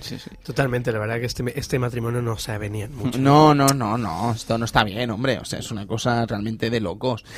En todo caso, la llegada al laboratorio, pues creo que a todo el mundo nos impacta, evidentemente, porque lo último que esperábamos por segunda vez consecutiva era acabar en un laboratorio, ¿no? ¿Quién se lo iba a esperar? Pero el caso Hombre, yo que creo que cuando León está en la ciudad y sube, como has dicho antes, al autobús y todo eso, yo creo que lo último que pensaba es que acabaría en un laboratorio. Sí. Sí, probablemente, porque es que era claramente algo difícil de que ocurriera, pero nos la han vuelto a colar, Cristian. La verdad es que sí, y además lo que hay en el laboratorio tela, ¿eh? ¿Qué, Eso es- qué eso es- no hay? ¿Qué no hay en el no laboratorio? hay. Zombies desnudos. Zombies desnudos. Qué cosa más fea. Y además muy fuertes esos Muy zombies, fuertes. ¿eh? ¿Será por cierta variación de virus? Mm, posiblemente. Yo lo que pensé ahí es que esos son los primeros infectados, por eso son más fuertes y están desnudos. No sé, pues sería una teoría. Yo la teoría que siempre he tenido que eran Que eran zombies, virus G, pero virus claro, G en realidad el virus G, la teoría es que te infecta de otra manera que no tiene nada que ver con los del virus T. Creo que aquí habría una discusión muy interesante sobre qué tipo de virus era realmente ese. Que no haremos hoy. Exactamente, ¿no? Porque se nos puede ir un poco la, la perola y Exacto. sería maravilloso. En todo caso, mm, los problemas se acontecen aquí de muchas maneras. Acontecen, por ejemplo, en un eh, laboratorio en que mm, se ha activado la autodestrucción y empieza esta música increíble a taladrarnos durante casi tres horas de juego si eres muy malo o media horita de juego si eres realmente bueno, y te conoces esta parte, ¿no? En todo caso, eh, tenemos que escapar lo antes posible de allí, no sin antes vivir el drama de Leon de la muerte de su amada Ada. Y dirás, un momento, ¿cómo que amada? ¿Nos hemos dejado aquí algo en, en cuanto a la historia? Pues probablemente nos hemos dejado cosas por muchos motivos, precisamente porque disfrutéis del juego más allá del propio paseo que estamos dando con vosotros sobre este título. Pero la realidad es que eh, enamorarse de una persona como es Eida después de un contacto de 10 minutos durante todo el juego es como mínimo complicado, ¿no? Es como el amor Dante Trish, un amor Sí, es muy difícil. complicado. O sea, eh, primero te dice que tiene novio, ya por eso descartas. Después que, que, que, que estás huyendo de una ciudad llena de zombies. Después te disparan por su culpa. Es que es un mar de problemas esta mujer. Amigo Edu, el mar, el, o sea, el amor puede surgir en cualquier momento y en cualquier lugar. El amor es así, como ve el fin también, pues quieras que no, apretan un poco y dice, igual morimos aquí todos, vamos aquí a Vamos a desfogarnos. a desfogarnos, sí, sí. La verdad que el- a mí es una de las cosas que se me quedaron un poco así, ¿no? Esa, esa relación que de repente Leon parece, parece estar eh, totalmente colgado a esta tipa, ¿no? Y dices, pero si llevan 10 minutos de relación y se han conocido en medio de una situación bastante eh, peligrosa, ¿no? No sé, es una cosa un poco extraña, ¿no? Este, este romance que surge. Ujú. A mí me gusta mucho esta parte en la parte B, cómo muere Ada en la parte B, ¿sabes? Es muy interesante ¿eh? con el combate, entre comillas, con Tyran, ese golpe, ese disparo. Genial, genial. A mí esta escena tengo que decir que es la que más me gusta de todo el juego. Ujú. Por un pequeño detalle, cuando tú estás en el puente que Ada te está apuntando con la pistola, que te pide que, le, si no me equivoco, Edu, que le des la muestra del G-Virus, ¿no? Efectivamente. Te dice que, bueno, que ya estaba allí, que trabaja, bueno, que es como una especie de espía, no te cuenta nada más, ¿no? Y te dice, dame el G-Virus o te dispararé. Bueno, luego pasa el percal, se cae por el puente Ada. Y esta escena, no sé si alguno se habrá dado cuenta, pero a mí se me pusieron los pelos de punta cuando la pistola de Ada queda en el suelo, en el puente. Y entonces mm, vas a coger la pistola, porque somos así, vemos un arma y nos volvemos locos en el Resident Evil, Oh, y te dice, está descargada. oh, claro. Momentazo, en ningún momento pensaba dispararte. Qué bueno. Ajá. qué bueno, qué maravilla. En todo caso, bueno, ahora hablaremos cuando acabemos el juego sobre todo esto, pero decir que Claire tiene que acabar con todo el tema. Edu, primero Eh, el Leon, evidentemente. Y después eh, Claire y Sherry tienen que acabar con todo el percal, ya que, como hemos dicho antes, Sherry tiene el, tiene el G-Virus. Eh, pues nosotros, como ya la encontramos una vez en, en el, en el subterráneo donde están los trenes para huir, nos encontramos a Sherry y rápidamente le vamos a preguntar por, por el G-Virus, que según ella, pues no lo tiene. Ujú. Ujú. No Mm. lo tiene. Pero dadas unas circunstancias y varios enemigos que aparecen, no, no diremos más, eh, nos damos cuenta de que sí que tiene el, el G-Virus, pero lo tiene escondido en el medallón que lleva siempre. Mm, Además de que es huésped del virus G, ¿no? Pues la- el padre le ha infectado. Efectivamente. Es muy interesante eso. Muy, muy Pero interesante. a ella parece ser que no le, no le evoluciona de la misma manera. Bueno, Eh, pues me interesa la historia. Sí, después, efectivamente. Eh, después de los montones, eh, nos montamos en el, montacargas, tal, bajamos y ya empiezan a, a ver los típicos pu- puzzles para huir Ujú. Y los típicos combates de, de final de juego. Sí. Es decir, En el caso de los- Leona nos enfrentaremos a William Birkin mutado en el laboratorio en una batalla realmente épica y maravillosa. Y en el caso de Claire B, o sea, siempre que sea la partida B, nos enfrentaremos a un Tyrant mutado también. Efectivamente. Es muy similar, muy podríamos decir, al Tyrant del primero entre comillas, evidentemente, después- siendo un diseño similar es distinto. Básicamente, después de saber que, que tenemos el medallón, eh, Tyran lo que busca, lo, lo que nos dice Sherry al principio, que hay alguien más poderoso que, que los zombies y tal, que le da más miedo, es este Tyran, este Mr. X, que va en busca del G-Virus. Mm. O sea, la respuesta que sabemos, que no sabíamos por qué le persigue, es por ese medallón que tiene. Sí, sí, sí. Entonces, por dadas las circunstancias, este Tyrant va mutando, va mutando, va mutando, hasta encontrar un, un, un bicho enorme muy parecido a ese Tyrant de, de Resident Evil 1. Interesante. Eh, ¿Puedo lanzar la patata del Lanza, programa? lanza. La lanzo, venga. Ya la echábamos de menos, la Sí, verdad. sí, sí, porque la verdad es que yo, claro, yo como con León B, para matar a este Tyrant, ¿qué te lanzan? Te lanzan un el, ba- el bazooka El de bazooka. todos los Resident El Evil. El Ahí está, el mítico lanzacohetes bazooka. Sí. Pero te lo lanza Ada. ¿Puedo preguntar quién te lo lanza con Claire? Eh, también Ada. Ada, en Ah, teoría, Ada. pero es que no se sabe si es Ada en realidad. Bueno, ¿sabes? unos O sea, es una figura, una figura sí. oscura Es- quien te lo lanza. Shadow, Shadow Ada. Sí, no Uno- se sabe unos quién decían es. que era con Leon era Ada y con, con Claire Ned, pero, Pero no- es la no- misma no- voz, ¿eh? Es la misma voz y no tiene sentido que te lo tire Ah. tampoco. No, no, no. Eh, es una cosa que siempre pasa en todos los Resident Evil, lo del bazooka, pero pasa en absolutamente todos, o casi todos los Resident Evil. No quiero decir todos porque no lo sé, pero los que he jugado yo, que son la gran mayoría, en todos pasa. O sea, es esa circunstancia del bazooka especial. Encima, Sí. bazooka especial. En todo caso, es una cosa que suele pasar. Y en este caso también pasa. Nos encontramos con este mm, asunto de quién lanza, ¿Quién lanza? el bazooka, ¿no? Y Yo parece creo ser que que es es Ada. Ada. Y evidentemente parece ser que es Ada. De hecho, ya en, Resident Evil más posteriores, Resident Evil 4, eh, vemos como, como ella ha sobrevivido a este, a este tema. Entonces, da- damos por hecho de que ha sido Ada la, de, la del bazooka, Exacto. el lanzacohetes. En todo caso, ya En sí que nos hemos pasado el juego, Edu, nos Eh, hemos montado en el tren con sí. más eh, problemas que cualquier otra cosa. Efectivamente, porque en la, en la parte B al menos, el tema con, con Mr. X no ha acabado después del lanzacohetes. No, no, no, no. Eh, aquí, O- aunque pensábamos que aunque sí. pensábamos que sí, no, mentira. Eh, este nos seguirá, nos seguirá dentro del tren, eh, con una transformación un poco... Es Birkin. Sí, es Birkin. O sea, es Birkin, por supuesto. sí. Es William Birkin el que nos sigue al tren, ¿sabes? Es en el último momento en que papá está buscando a su hijita, ¿sabes?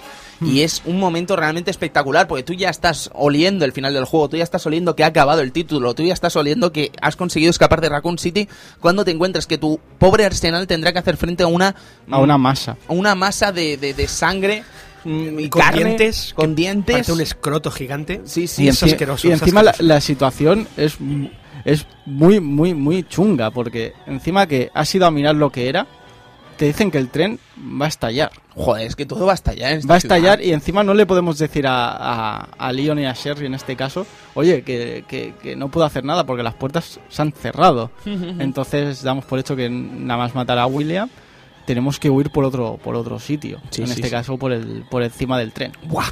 Momento qué momentazo. Mientras Leon y, y Sherry hacen lo que pueden para sobrevivir dentro, Es increíble cómo hasta te que pueden escapar. cómo te plasman este momento. Es increíble, ¿sabes? Cómo te venden la moto en este momento para para que tú pienses que todo ha salido bien, pero en absoluto, En ¿sabes? absoluto, aún queda la, la, la parte chunga que es este, este tren y, Mm. y este Birkin que, No que sé está dentro que ahí. no sé si estaréis de acuerdo, ¿eh? pero es bastante dulce, ¿eh? comparado con otros enemigos, a pesar de su tamaño es bastante dulce. Sí, de hecho creo que en el mismo propio juego los Birkin anteriores o Tyrant pues están bastante más. Mm. Al menos hasta, por ejemplo, el último Tyrant hasta que nos tiran el bazooka. Tenemos que ir esquivando, Esquivando golpes como a- si no hubiera un mañana. intentando disparar como puedas. Sí, sí, si sí. has llegado con el arsenal bien, Claro. esa es otra, porque como te quede poco arsenal, La primera vez. Edu, que nos pasamos Resident Evil 2, nosotros llegamos a, a Birkin con un arsenal lamentable, lamentable. Y de hecho nos pasamos Birkin con el último cargador de pistola que teníamos. De pistola, que ya comenzamos Épico. a tirar disparos. sí, sí. es por que- eso del rollo, vamos a morir, vamos a gastar las balas. Es que Tiras la pistola y al final. Ojalá pudiéramos darle Tú tirado. imagínate que nos habrían matado ahí. Edu. Es un owner que nos ha pasado más de uno, No, ¿eh? no, no, sí, sí, sí, pero... Tendríamos que haber empezado otra vez de donde lo Pero- tuviéramos e intentar recoger todo lo que hubiera por todos lados. Sí, sí, sí. Pero, o sea, no teníamos ni vida, Cristian. O sea, acabamos llegando al tren con la cuenta atrás a, a menos de un minuto y Leon caminando como caminaba, ¿sabes? Pero o sea, en es que peligro, en peligro. Era sí, sí, épica, épica, épica. Pero chicos, ¿cuántos misiles había en el bazooka? Uno, No, habían dos. dos. ¿Y qué pasaba si fallabas? Es Ah, que yo vale. nunca he fallado. Pues tenías un misil más para mandarle a este hombre. Ah, ah. Sí, pero no lo matabas de golpe, ¿eh? Le lanzabas un misil porque sí. Sí, sí, a mí me ha pasado. No pongan esas caras, a mí me ha pasado. Le lanzas un bazocazo, pero es como si le, pe- como si le pegaras un tiro de Ajá. escopeta. No, yo, bueno, es igual, no lo entiendo. Sí, es como... eh, Es que me sí. he perdido. que te dan dos misiles, coño. Ajá. Uno para matar a Tyrant y otro para que te vayas a dar una vuelta y lo lances por ahí de feria. Eh, bam. Sí, Bueno, a lo maravilloso. Pues en todo caso, final del juego, ahora sí, caballeros. Eh, ¿Qué podemos contar? Que han escapado y tendremos que ver los nuevos rumbos de Leon Sí, y Claire. De hecho, Leon lo deja bien claro. Dice, "Buah, ya hemos terminado todo lo que tenemos que terminar. Y dice Claire, ay, amigo, que yo me tengo que ir a Europa. Ay, amigo, que tengo que buscar a mi amigo. hermano. Sí, Ay, es- Sherry, que te vas a quedar tú sola. Porque no, Sí, pues Shelly no vuelve no jamás. vuelves a pisar nunca es más. sentar las bases a lo que continuaría siendo la franquicia Resident Evil, ¿no? Que son siempre otras historias dentro de una historia. Realmente una de las cosas del 1.5 era eso, que teóricamente era más final, finalizaba en ese sentido. Y dos, pues vuelve a sembrar lo que será el futuro de... Tendremos más, tendremos más Umbrella, tendremos más zombies, tendremos más, sin ninguna duda, queda totalmente abierto para futuras continuaciones. Exacto, y Resident Evil 3 lo que decide es lo que comentábamos, empezar desde antes y seguir después. Tenemos ya a nuestro amigo Speedy al teléfono. Speedy, buenas tardes, noches. Buenas tardes, ¿qué tal? ¿Cómo Tardes, estamos? noches, o lo que sea. Sí, claro, en teoría como es por la noche, pero es por el día, ¿sabes? Pero bueno, ya me entiendes, la magia de la radio. Amigo Speedy, eh, Resident Evil 2, uno de los mejores juegos de 32 bits de PlayStation probablemente de toda la generación de 32 bits. ¿Estamos de acuerdo? Sin duda alguna, sin Eh, duda alguna. ¿Qué sensación tienes tú cuando juegas este Resident Evil 2 en su día? Uf, pues la, la sensación comenzó, yo todavía recuerdo con esa demo que traía el director Cat, ¿verdad? ¿Os acordáis? no? Sí, por supuesto.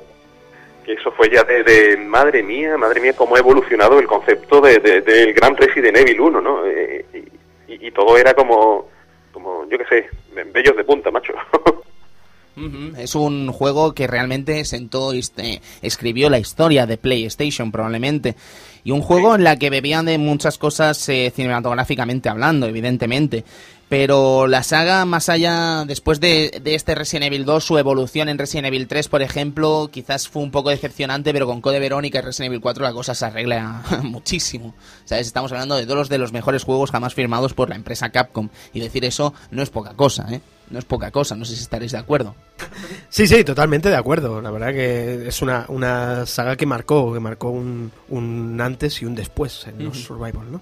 Por supuesto. No, es lo que comentaba el amigo Speedy, que ya el, el 2, eh, esta demo que nos dieron, este trial, ¿no? que nos, nos regalaban con el 1.5, que fue una manera de hacer mejor la espera del tiempo que pasó, como comentábamos, de entre el 1 y el 2 por el fallido 1.5, ya nos mostraba la diferencia que iba a haber bastante grande, bastante grande, y la evolución de la saga Resident Evil 2 es más de todo, ¿no? va más y eh, amplía el concepto Resident Evil en muchos puntos que hemos, hemos ido comentando. Eh, Hanky Tofu, Cristian, así comentado de una manera así rápida. Ah, Bueno, así rápida, bueno, simplemente decir que como dem- como mucha gente yo tampoco lo saqué. Gracias a Dios tengo aquí una guía que lo explica bien bien.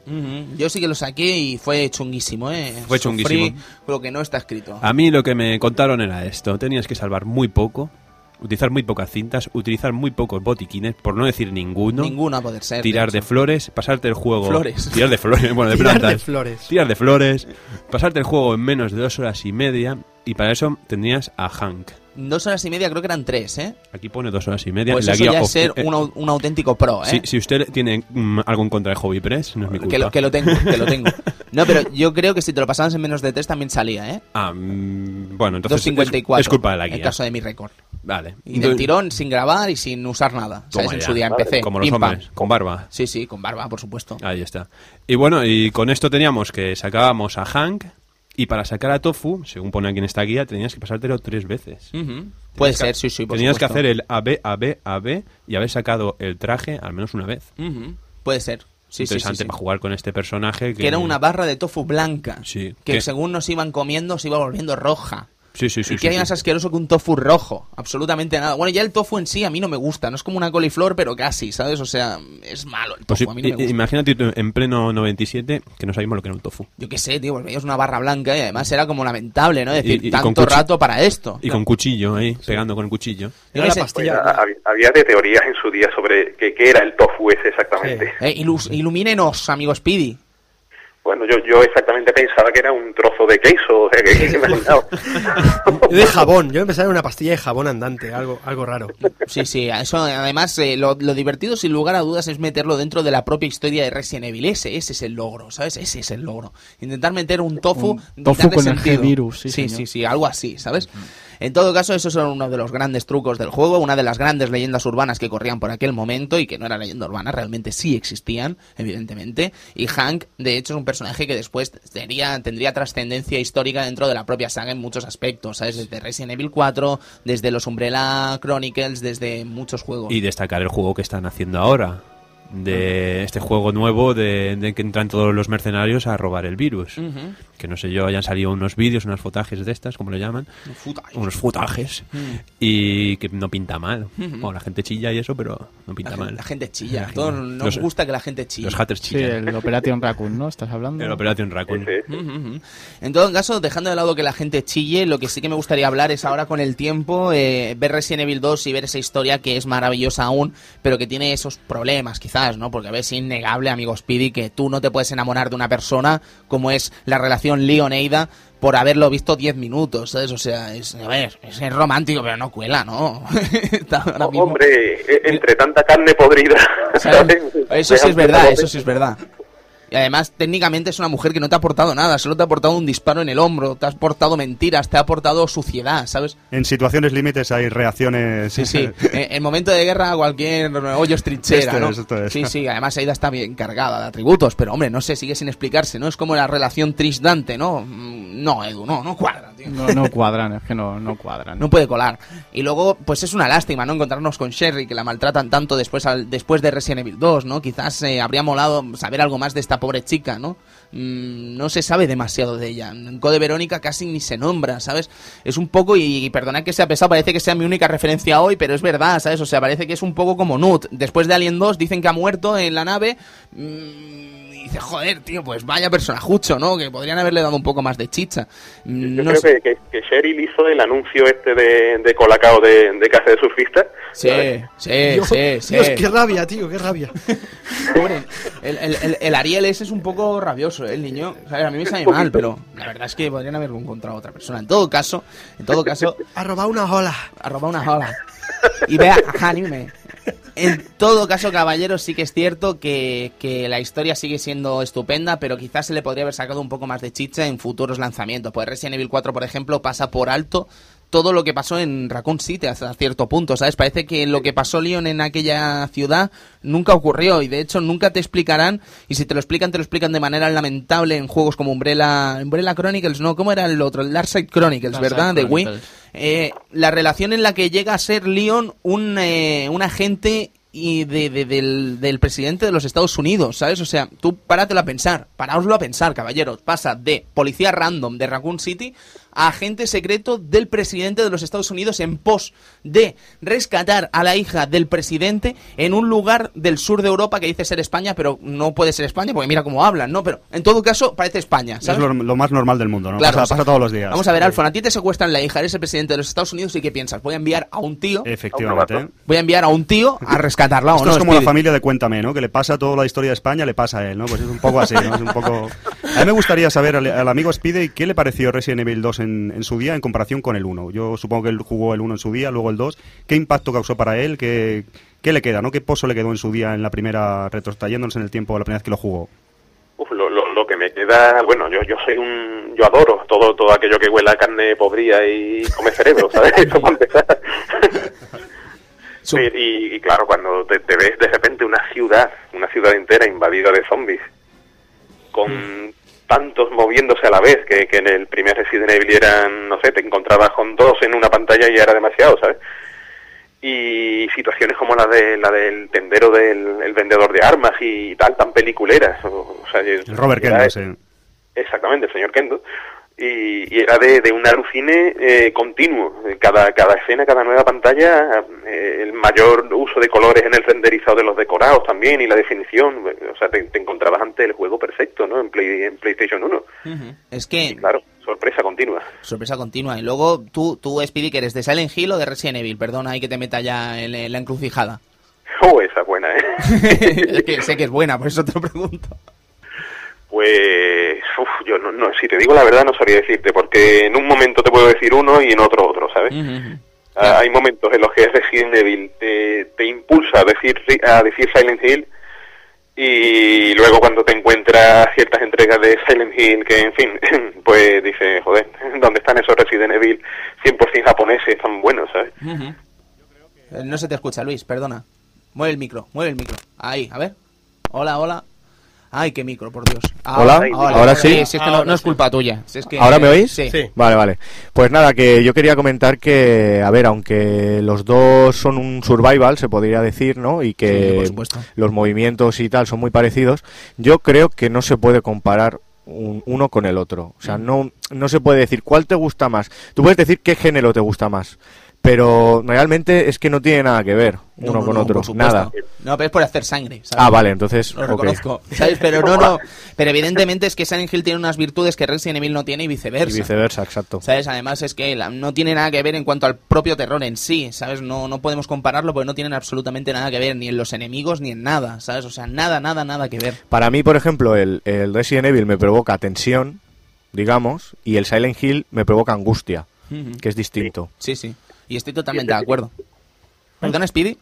No, no, que muy bien definido, la verdad. Claro, hombre, que Sí. es un fichaje, vamos. Y Speedy, ahora cambiando un poquito de tercio, en la misma pregunta que te ha hecho Tony, pero cinematográficamente hablando, ¿con qué te quedas?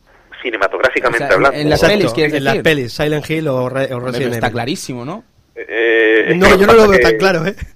No, no, no, realmente no, porque mm, aparte de la premisa de que el género zombie siempre ha tenido una, una calidad cinematográfica, eh, quitando hasta cierto punto Romero, pero siempre ha sido muy, muy cutre, vamos a reconocerlo, ¿no?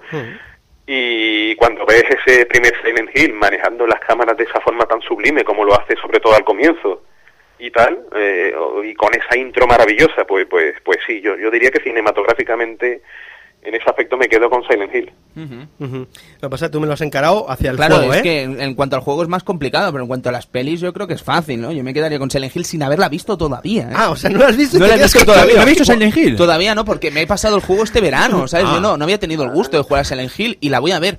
Pero es que Resident Evil, tío, la primera está muy bien, pero bueno, muy bien. Dentro de lo que puede considerarse muy bien eh, en cuanto Sí. que se ha separado totalmente de, del juego. Pero es que, tío, la saga es lamentable, tío. Es que a partir del, a partir del 2, tío, yo ya dejé de ver pelis de Resident Evil porque dijo, esto aquí estáis jugando a ser Dios, ¿o no, Edu? Sí, sí, totalmente. O sea, ya, ya si, si a algunos no, no- nos tocó el papel de Jill, de, de ver a Jill Valentine en, en Resident Evil 2. es que cómo entra Jill a la comisaría es que es indignante, tío. O sea, es que entran favor. meneando el culo, Como tío. tiene que ser, como tiene que entrar una tipa en una comisaría. por por favor. Dios. ahora, me, me doy cuenta de que, de que he enfocado totalmente mal la respuesta de la pregunta de Pero ha sido, pero no, ha sido muy interesante. Sí, pero te hemos, te hemos entendido, ¿eh, Speedy? O sea, tú lo has enfocado hacia el juego como, como cinematográfica hablando. Y me parece de hecho. Exacto, pero perfecto, sí, sí, es genial. No, no, eh, me refería en cuanto a las pelis. Vale, ¿sabes? en cuanto Pero- a pelis, ¿con qué te quedas? ¿Speedy Silent o...? Silent Hill de calle. Sí. De calle. Sí, sí, sí, sí. ¿A ti no te Eh, vuelve la primera de Resident, Speedy? O... Sí, sí, lo que pasa que, que una cosa que pasa mucho en las pelis del señor Anderson, sobre todo en las primeras, Ujú. Que, que cantan los efectos por ordenador como, uf, como Pavarotti, ¿sabes? El Pavarotti cantaba... Sí, sí. La Canta verdad, alto, canta muy alto. Sí, la verdad que sí. El, el caso es que ahora ya, mm, si me permitís una, un pequeño paréntesis, eh, os tenéis que redimir, tanto Cristian como Tony, porque dijisteis, y nuestro amigo Connie se ha enfadado mucho por el Twitter. Oh, oh, oh, oh, oh, oh, oh, y yo le prometí, yo le prometí Baja que, el volumen, Luis. yo le prometí que le pediríamos perdón y que rectificaríais eh, el apellido de nuestra amiga Mila. Yo, yo no sé si podré. Era? Mira Jovovich. Jovovich. Jovovich. Djokovic. Jovov- no, Djokovic es el tenista. Djokovic. ¿Qué te gusta más, los tenistas que Mila o qué, tío? Hombre, a mí me gusta Djokovic. más el trabajo de, de- de todo un Djokovic que el de Mila. Totalmente, ¿Sabes? totalmente. Pero Mila, hombre, yo prefiero acostarme con Pues yo, Mila. pre- yo prefiero, yo, yo prefiero trabajarme a la Jovovich. Yo, pe- me vais, a, me vais a perdonar, pero yo después de verle los pezones en Resident Evil 1, a mí esa mujer me da un poco de grima. No. Porque Tío, a tiene ti te pezones de gustan magdalenas, tío. Es bonito, es bonito. Te gustan los pechotes, tío, y es lo que hay. ¿sabes? Me van los Pero pechos. es precioso. Bueno, un abrazo a Connie, ¿eh? Ya está. Un, Ronnie, Redimido un abrazo todo. y perdón. Claro. No, es que soy un ignorante de cine y siempre lo digo aquí en el Club Vintage. No, hombre, Tony. Y, y sí, yo decía Djokovic y sí. me No pasa nada, siento, no pasa Lo siento nada. mucho, de C por V, ya está, no pasa nada. Sí, sí, claro. ¿No? Eh, Lo difícil es no equivocarse. ¿eh? Sí, No, sí, sí, sí. Es un apellido como mínimo digno de tener respeto, ¿eh? Esperemos que el señor Anderson no se, no se equivoque nunca, ¿no? Y cuando le vaya a meter salami no se lo meta a Djokovic en vez de a Jovovic. Sí, pues Chavo Djokovic a lo mejor le mete un derechazo. Pero bueno, en todo caso, eh, no sé si querréis eh, comentar algunas eh, notas finales antes de terminar con este Resident Evil 2, eh, amigo Edu. Que si esta para mí fue la, primera experiencia con un survival horror, la verdad no pude jugar a, Resident Evil 1.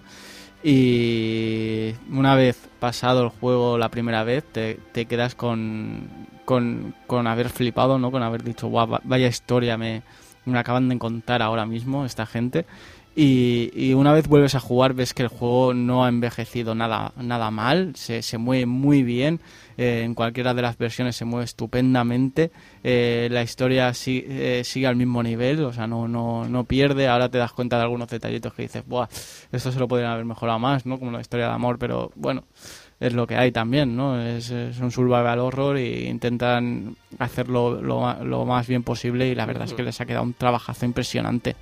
Sí, yo De hecho, muchas veces las historias de amor en los survival horror siempre son un poco pilladas por pinzas, ¿no? Hmm. O sea, o son un matrimonio que ya sabes que está ahí o, o siempre te intentan meter ahí el, el típico la típica historia de amor, ¿no? Mm, De Sí. hecho, el propio Silent Hill tiene un momentos LOL, ¿no? Por ejemplo, es que no quiero destriparlo, pero No, la no, propia relación de Silent Hill mm, entre es que no no quiero decirlo. No lo digas, Me callo, ya no sé, lo digas. Después lo hablamos en Su- privado. supongo que- pues, no quiero spoilear. Supongo que el buscar una relación amorosa es, cua- es saber que va a haber un final trágico y decir, ¡buah!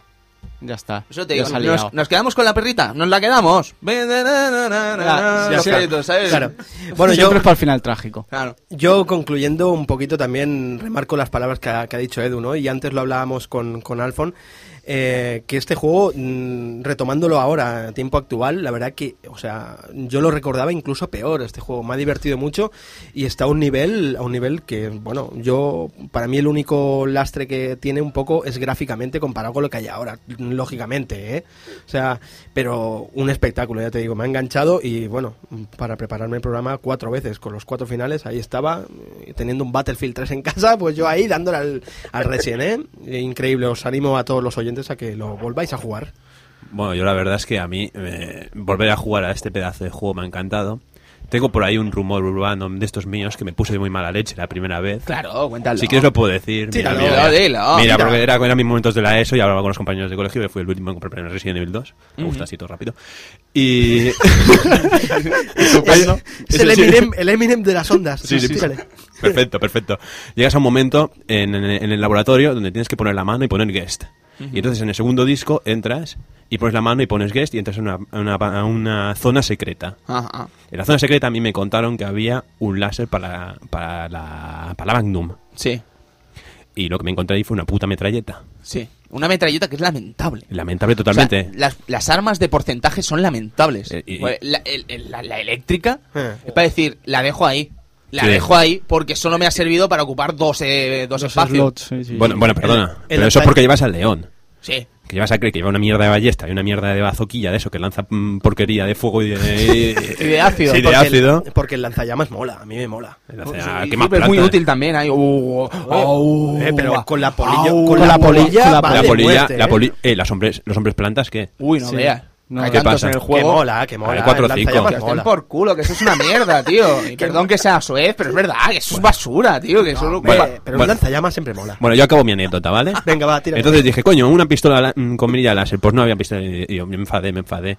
Y le dije al chaval, oye, que no había pistola mirilla láser. Y yo, ¿qué te piensas? Si te hubieras pasado con qué, que hubieras lanzado eh, el lanzaflechas con mirilla láser o qué? Gilipollas. Y ya está. Vaya, me indigné, me indigné. pero- Es Glorioso, indignarse. glorioso. Esto es verdadero, ¿eh? Es para indignarse o no es para indignarse. Eh, bueno, mejor voy a omitir el todo lo que ha dicho Cristian. pero me ha parecido muy interesante, de verdad, pero no me voy a mojar, ¿vale? Eh, a mí este es el juego que más me gusta de la saga, la verdad. Sin despotricar con los otros, sin desfavorecer, pero es el que más me ha gustado. Y bueno, ya que cuentas anécdotas, Cristian, eh, a mí me gustaría compartir una cosa que no, no hemos dicho, porque tampoco había, no, no ha sabido en ningún momento, pero yo creo que esto nos ha pasado a todos, ¿no? estar en, en algún momento de- del juego con tensión, ¿no? Y encontrarte a lo mejor sin balas o que estás herido o cualquier tontería de estas y vas desesperado dando vueltas por la mansión, o sea, por la comisaría, por el laboratorio, lo que sea, y de repente entrar en una sala y que te encuentres esto.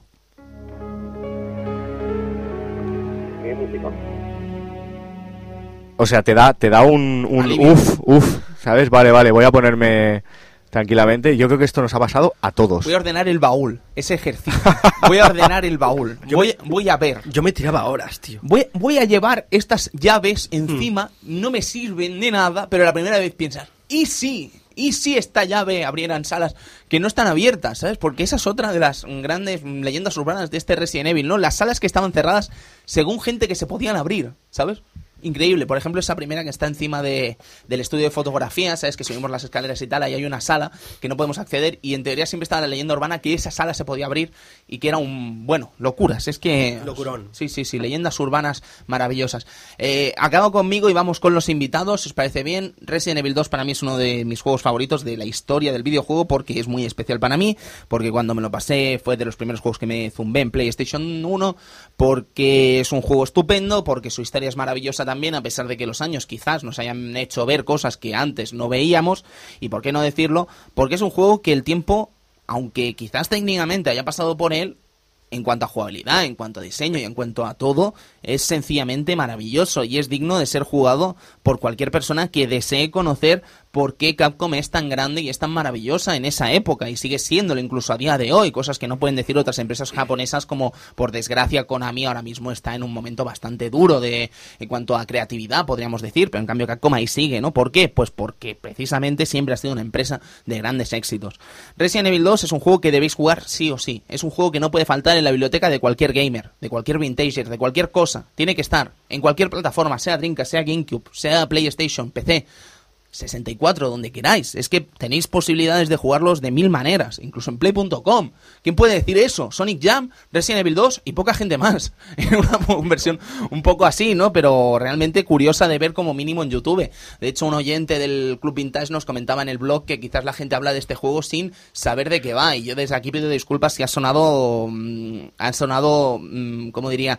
Violento contra este juego porque no era mi intención, ¿sabes? O sea, de verdad Sí, que es pido la disculpas. versión que somos más ignorantes en ese sentido, Exactamente, que no deberíamos y deberíamos predicar con el ejemplo de la gente que habla del juego con respeto sin saber de él. Quiero decir, no podemos echar, mm, criticar una versión que no hemos jugado, ¿sabes? O sea, por haberla visto en YouTube, es que no es justo.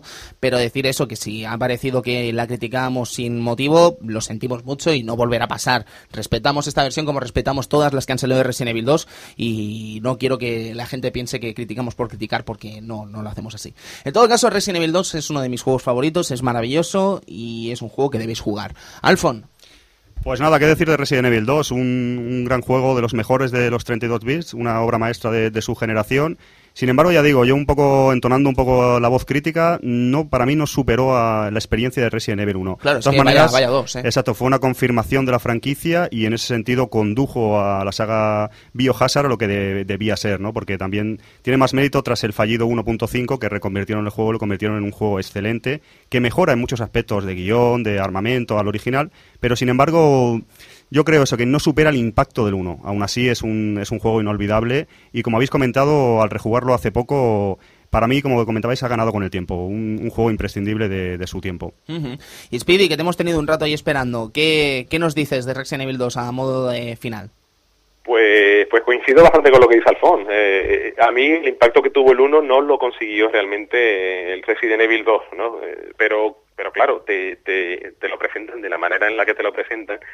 O sea, una demostración tan brutal por parte de Capcom de cómo hacer bien las cosas que, que, que o sea, te, te quedas prendado y rápidamente es que ese juego asciende al número uno de lo que es el, el catálogo de PlayStation, ¿no?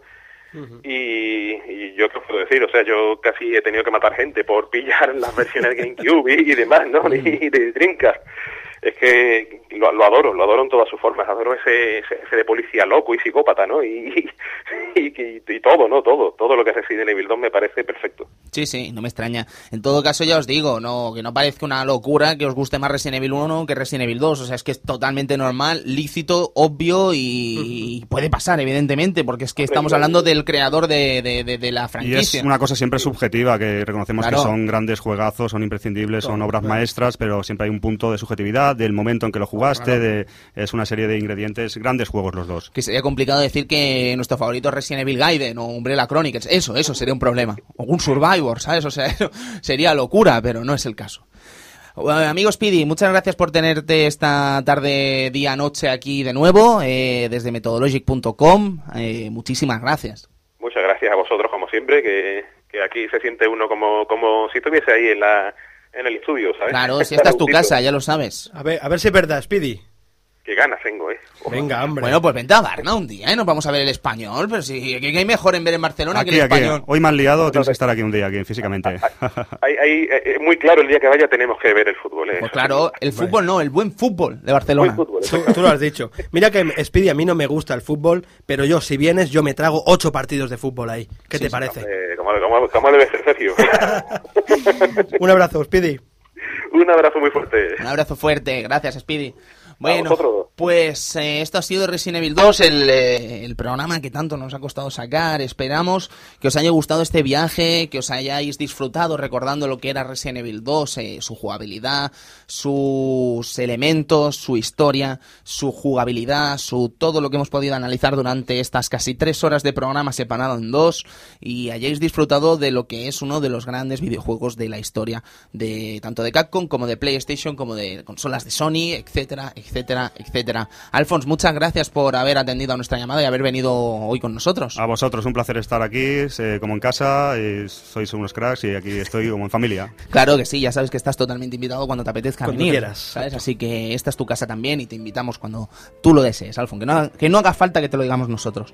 En todo caso, caballeros, esto ha sido Resident Evil 2. Evidentemente nos hemos dejado cosas porque es imposible tratar la magnitud de un juego como es eh, Biohazard 2 y esperamos que os haya gustado, esperemos que os haya gustado este trabajo que hemos intentado hacer de la mejor forma posible y que lo hayáis disfrutado tanto como lo hemos disfrutado nosotros. Eso sí, podemos decir ahora sí que el, Club Vintage empieza ya los primeros programas casi de lo que vendría a ser la segunda temporada real, dejando de lado los programas del Salón del Manga, evidentemente, que no estaban datados de la primera temporada con ese Resident Evil 2 fallido y ese Sonic CD y ese Sonic 2. Ahora sí que empiezan los programas de la segunda temporada del Club Vintage. ¿Con qué venimos, eh, Luis?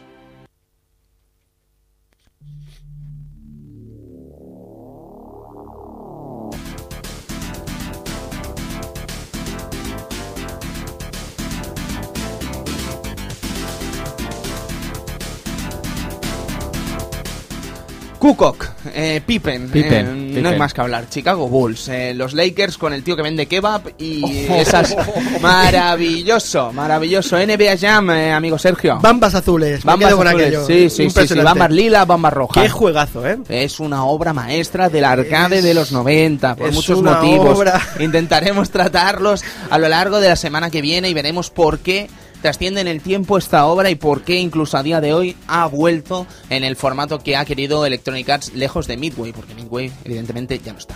En todo caso ya hablaremos de ello y lo trataremos la semana que viene y nos gustaría, nos encantaría tener además algún experto de la NBA de los 90 para recordar esa época maravillosa de la NBA, ¿no? Con los Jordan, con los Dennis Rodman, con Pippen, Kukoc, mm, maravilloso. Maravilloso. Barkley, con Barkley, con, Ma- con Spudweb. Divac, con- madre es que mía. hay mucho. Madre mía, NBA.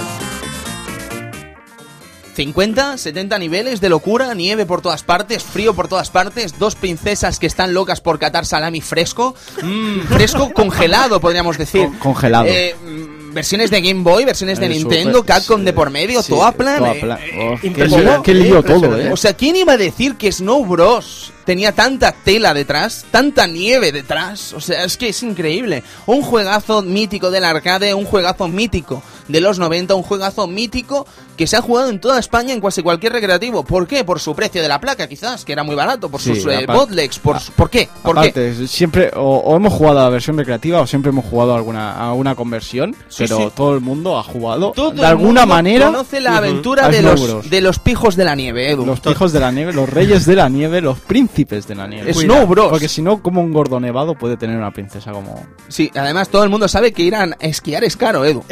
¿Sabes? O sea, son pijos. Es caro.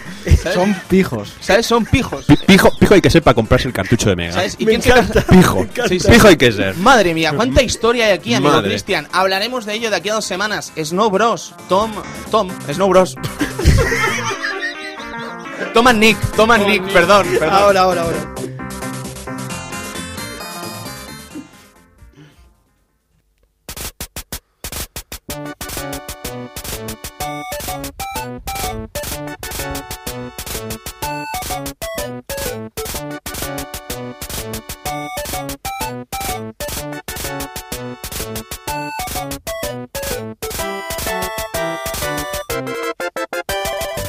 Hemos pasado de zombies a problemas económicos como vendría a ser el, el problema que está pasando la NBA Sí, ahora. efectivamente. A problemas de pijos que tienen novias secuestradas por monstruos y aunque parezca que no es un juego violento, lo es. Lo Porque es. ya el mero hecho de que los enemigos de Snow Bros sangren cuando les vas pegando, Sí. eso es violento. Y que los transformas en bolas y los vas contra la pared. Sí, Que hombre, eso, a ver, es un juego hasta violento. cierto punto. Uh, qué violento. ¡Eh! Necesitamos Disney. Necesitamos a Sega haciendo Disney de la mejor manera que ellos saben con plataformas como es Castle of Illusion, eh, Alphonse. Uno de los mejores juegos probablemente de plataformas de Sega Mega Drive y no es poco eso. ¿Quién nos iba a decir que poner el culo podía ser tan divertido, no? Sí, sí.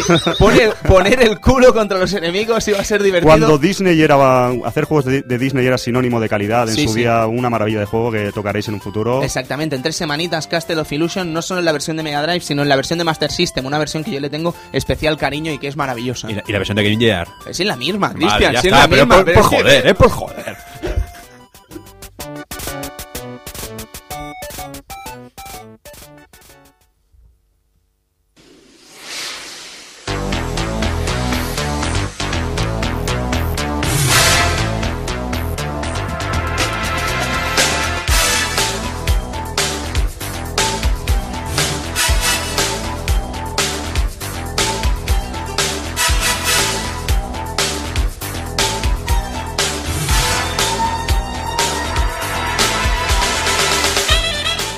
Hay que ir mirando las fechas ya, ¿eh? porque se aproxima la Navidad y en la Navidad tenemos un programa sumamente interesante que no podemos decir todavía. No sin antes pasar por otro programa sumamente interesante que anunciaremos la semana que viene sobre un juego muy importante desarrollado en España. Muy, muy importante, probablemente uno de los más importantes hasta que ha llegado un agente de Barcelona llamado Novarama con un juego llamado Invisimals, del que probablemente nadie daba un duro por él en un principio. Efectivamente, ahora tenemos a Invisimas, tenemos el Castlevania Lord of Shadow, ¿no? Que ¿Cómo son- ha cambiado el mundo, eh? que ¿Cómo son ha cambiado España? titulazos españoles, pero antiguamente eh, Solo quedaba hubo este. una época que no Solo estaba este. que de renombre, dice. renombre, renombre mundial, Sí, sí. solo había este. Okidoki, amigo Edu, okidoki. No digáis más pistas, por favor. Bueno, eh, Spillisland, eh...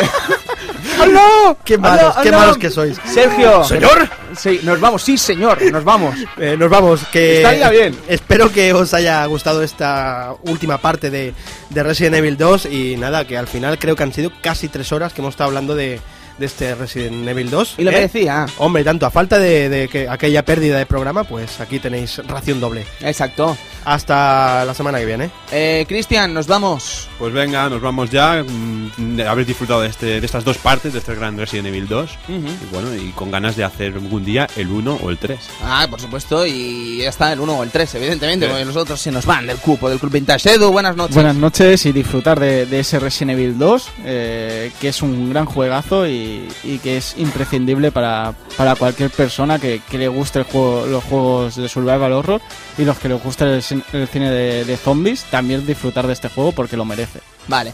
Recordar, caballeros, eh, Luis, perdón, eh, que nos vamos. Sí, que estoy aquí. Sí, lo siento, es que estaba yo ya haciendo la despedida random. Eh, nada, bueno, también decir como mis compañeros que espero que los oyentes eh, hayan disfrutado del programa tanto como hemos disfrutado nosotros haciéndolo y también agradecer a Alfons el que haya venido aquí y, y aportado su sabiduría. Gracias. Alfon, muchas gracias por venir, en serio, ha sido un placer tenerte por aquí. Alfon, De nada, no, vosotros. perdón, que estábamos aquí con un tejemaneje. Estamos con el heavy virus aquí del resfriado que tenemos aquí al lado. Sí, sí, sí, un resfriado bastante importante de Cristian. Caballeros, me despido y nos vamos. Les recordamos, disfruten de los videojuegos del pasado, disfruten de los videojuegos del futuro y disfruten del presente, que sin él probablemente no estaríamos escribiendo ese glorioso pasado que analizamos en el Club Vintage. Nos vemos y nos vemos en Mundo Gamers. Adiós, gracias.